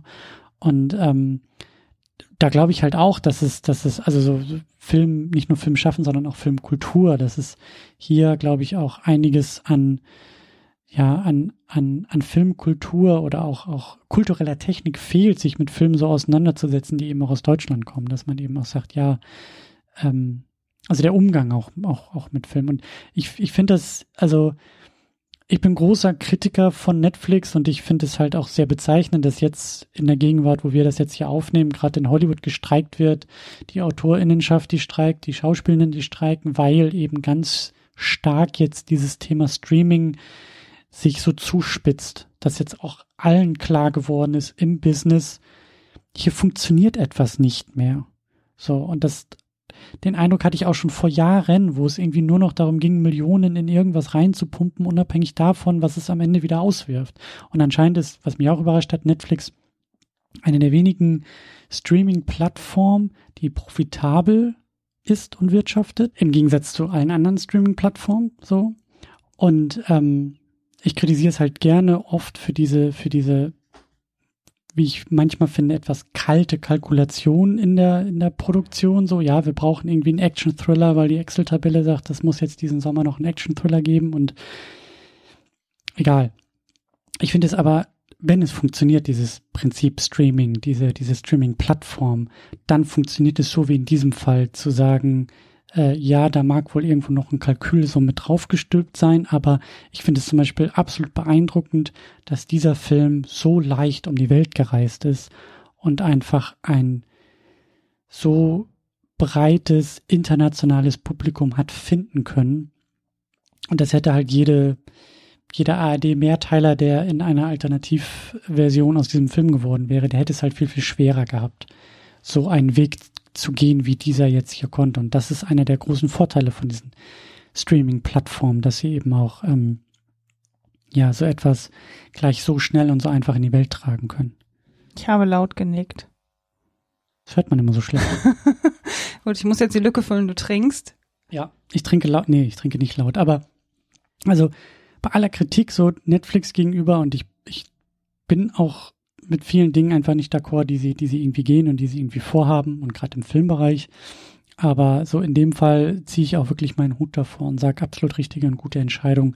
Und ich bin Netflix sehr, sehr dankbar und auch, wie gesagt, in Richtung Dark. Und ich glaube, dass da mit Netflix und vielleicht auch anderen Streaming-Plattformen, die sich auch internationaler öffnen, auch was du gesagt hast, so das koreanische Kino, Fernsehen auch viel einfacher und schneller auch über Netflix zum Beispiel zu uns kommen konnte. Und da, da sehe ich halt große Chancen einfach, auch für die nächsten Jahre, was diese Streaming-Plattform angeht. So, da, da, da muss man nicht versuchen, irgendwelche Big Blockbuster-Budget-Franchises nachzubauen, sondern geh lieber in das, was diese Plattform per se besser können, nämlich die Welt näher zusammenrücken, weil sie in weiß ich nicht, 320.000 Ländern der Welt einfach sitzen. So, dann zeigt mir auch, was diese Länder hervorbringen können.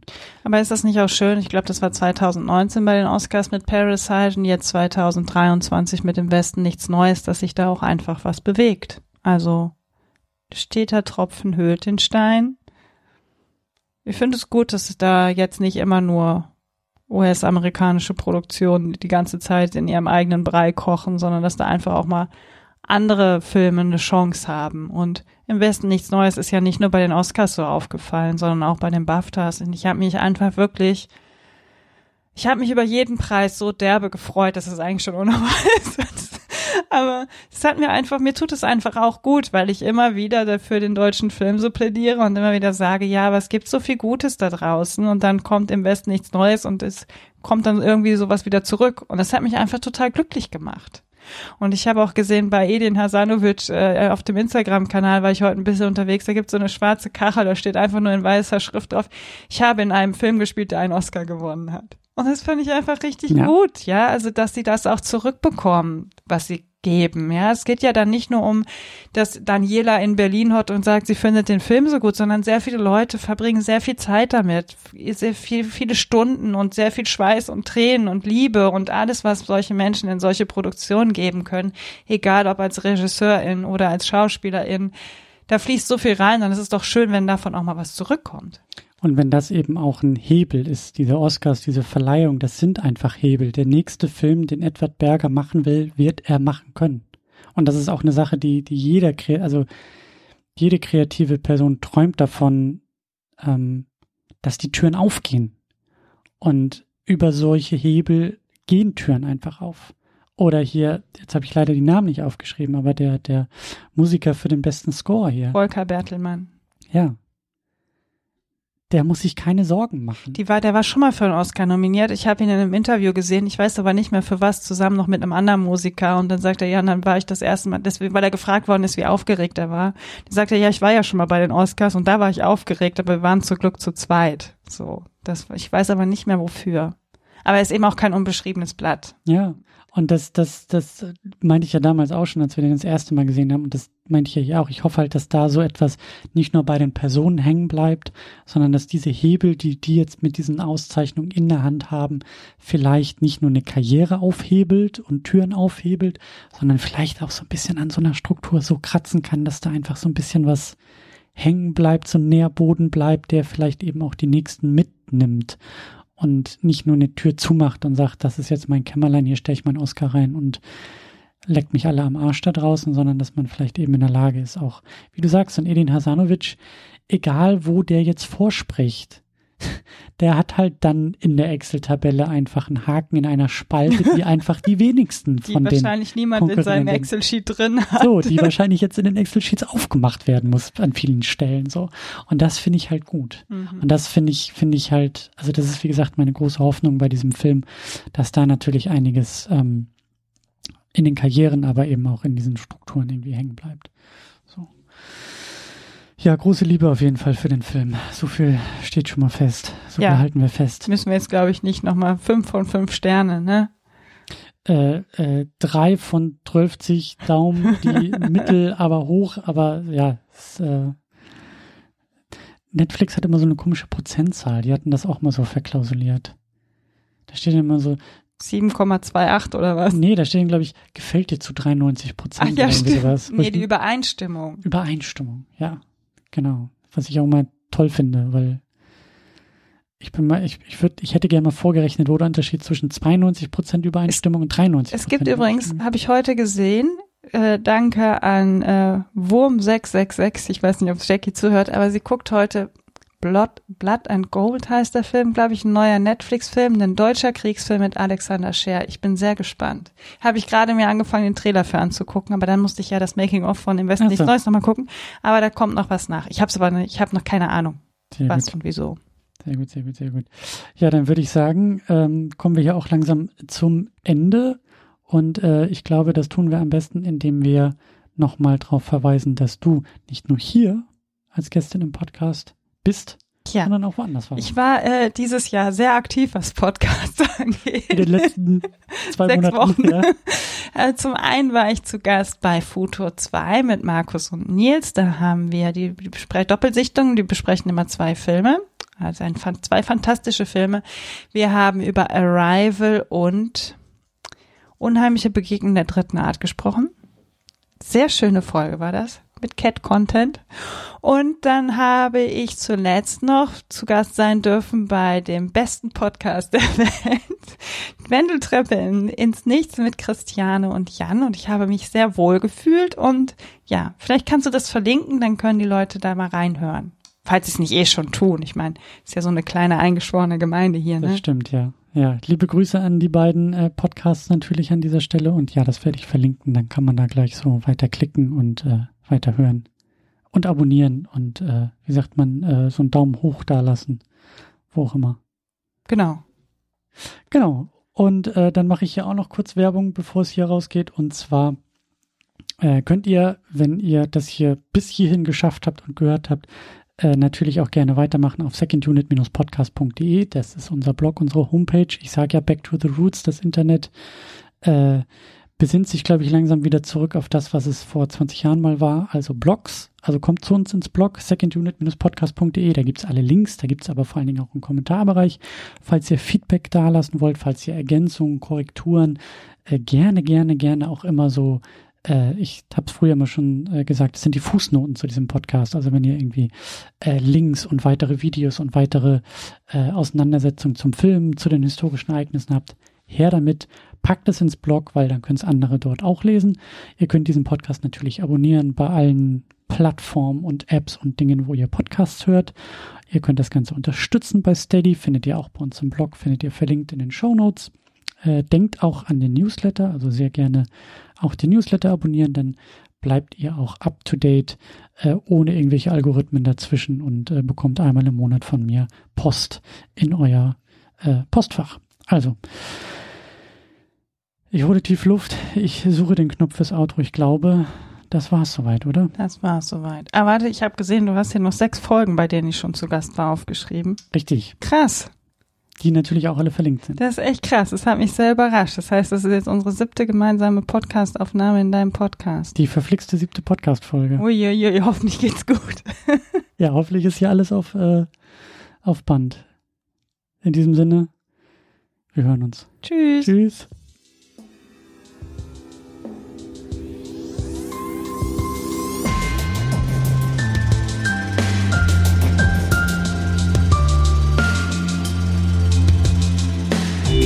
Sand.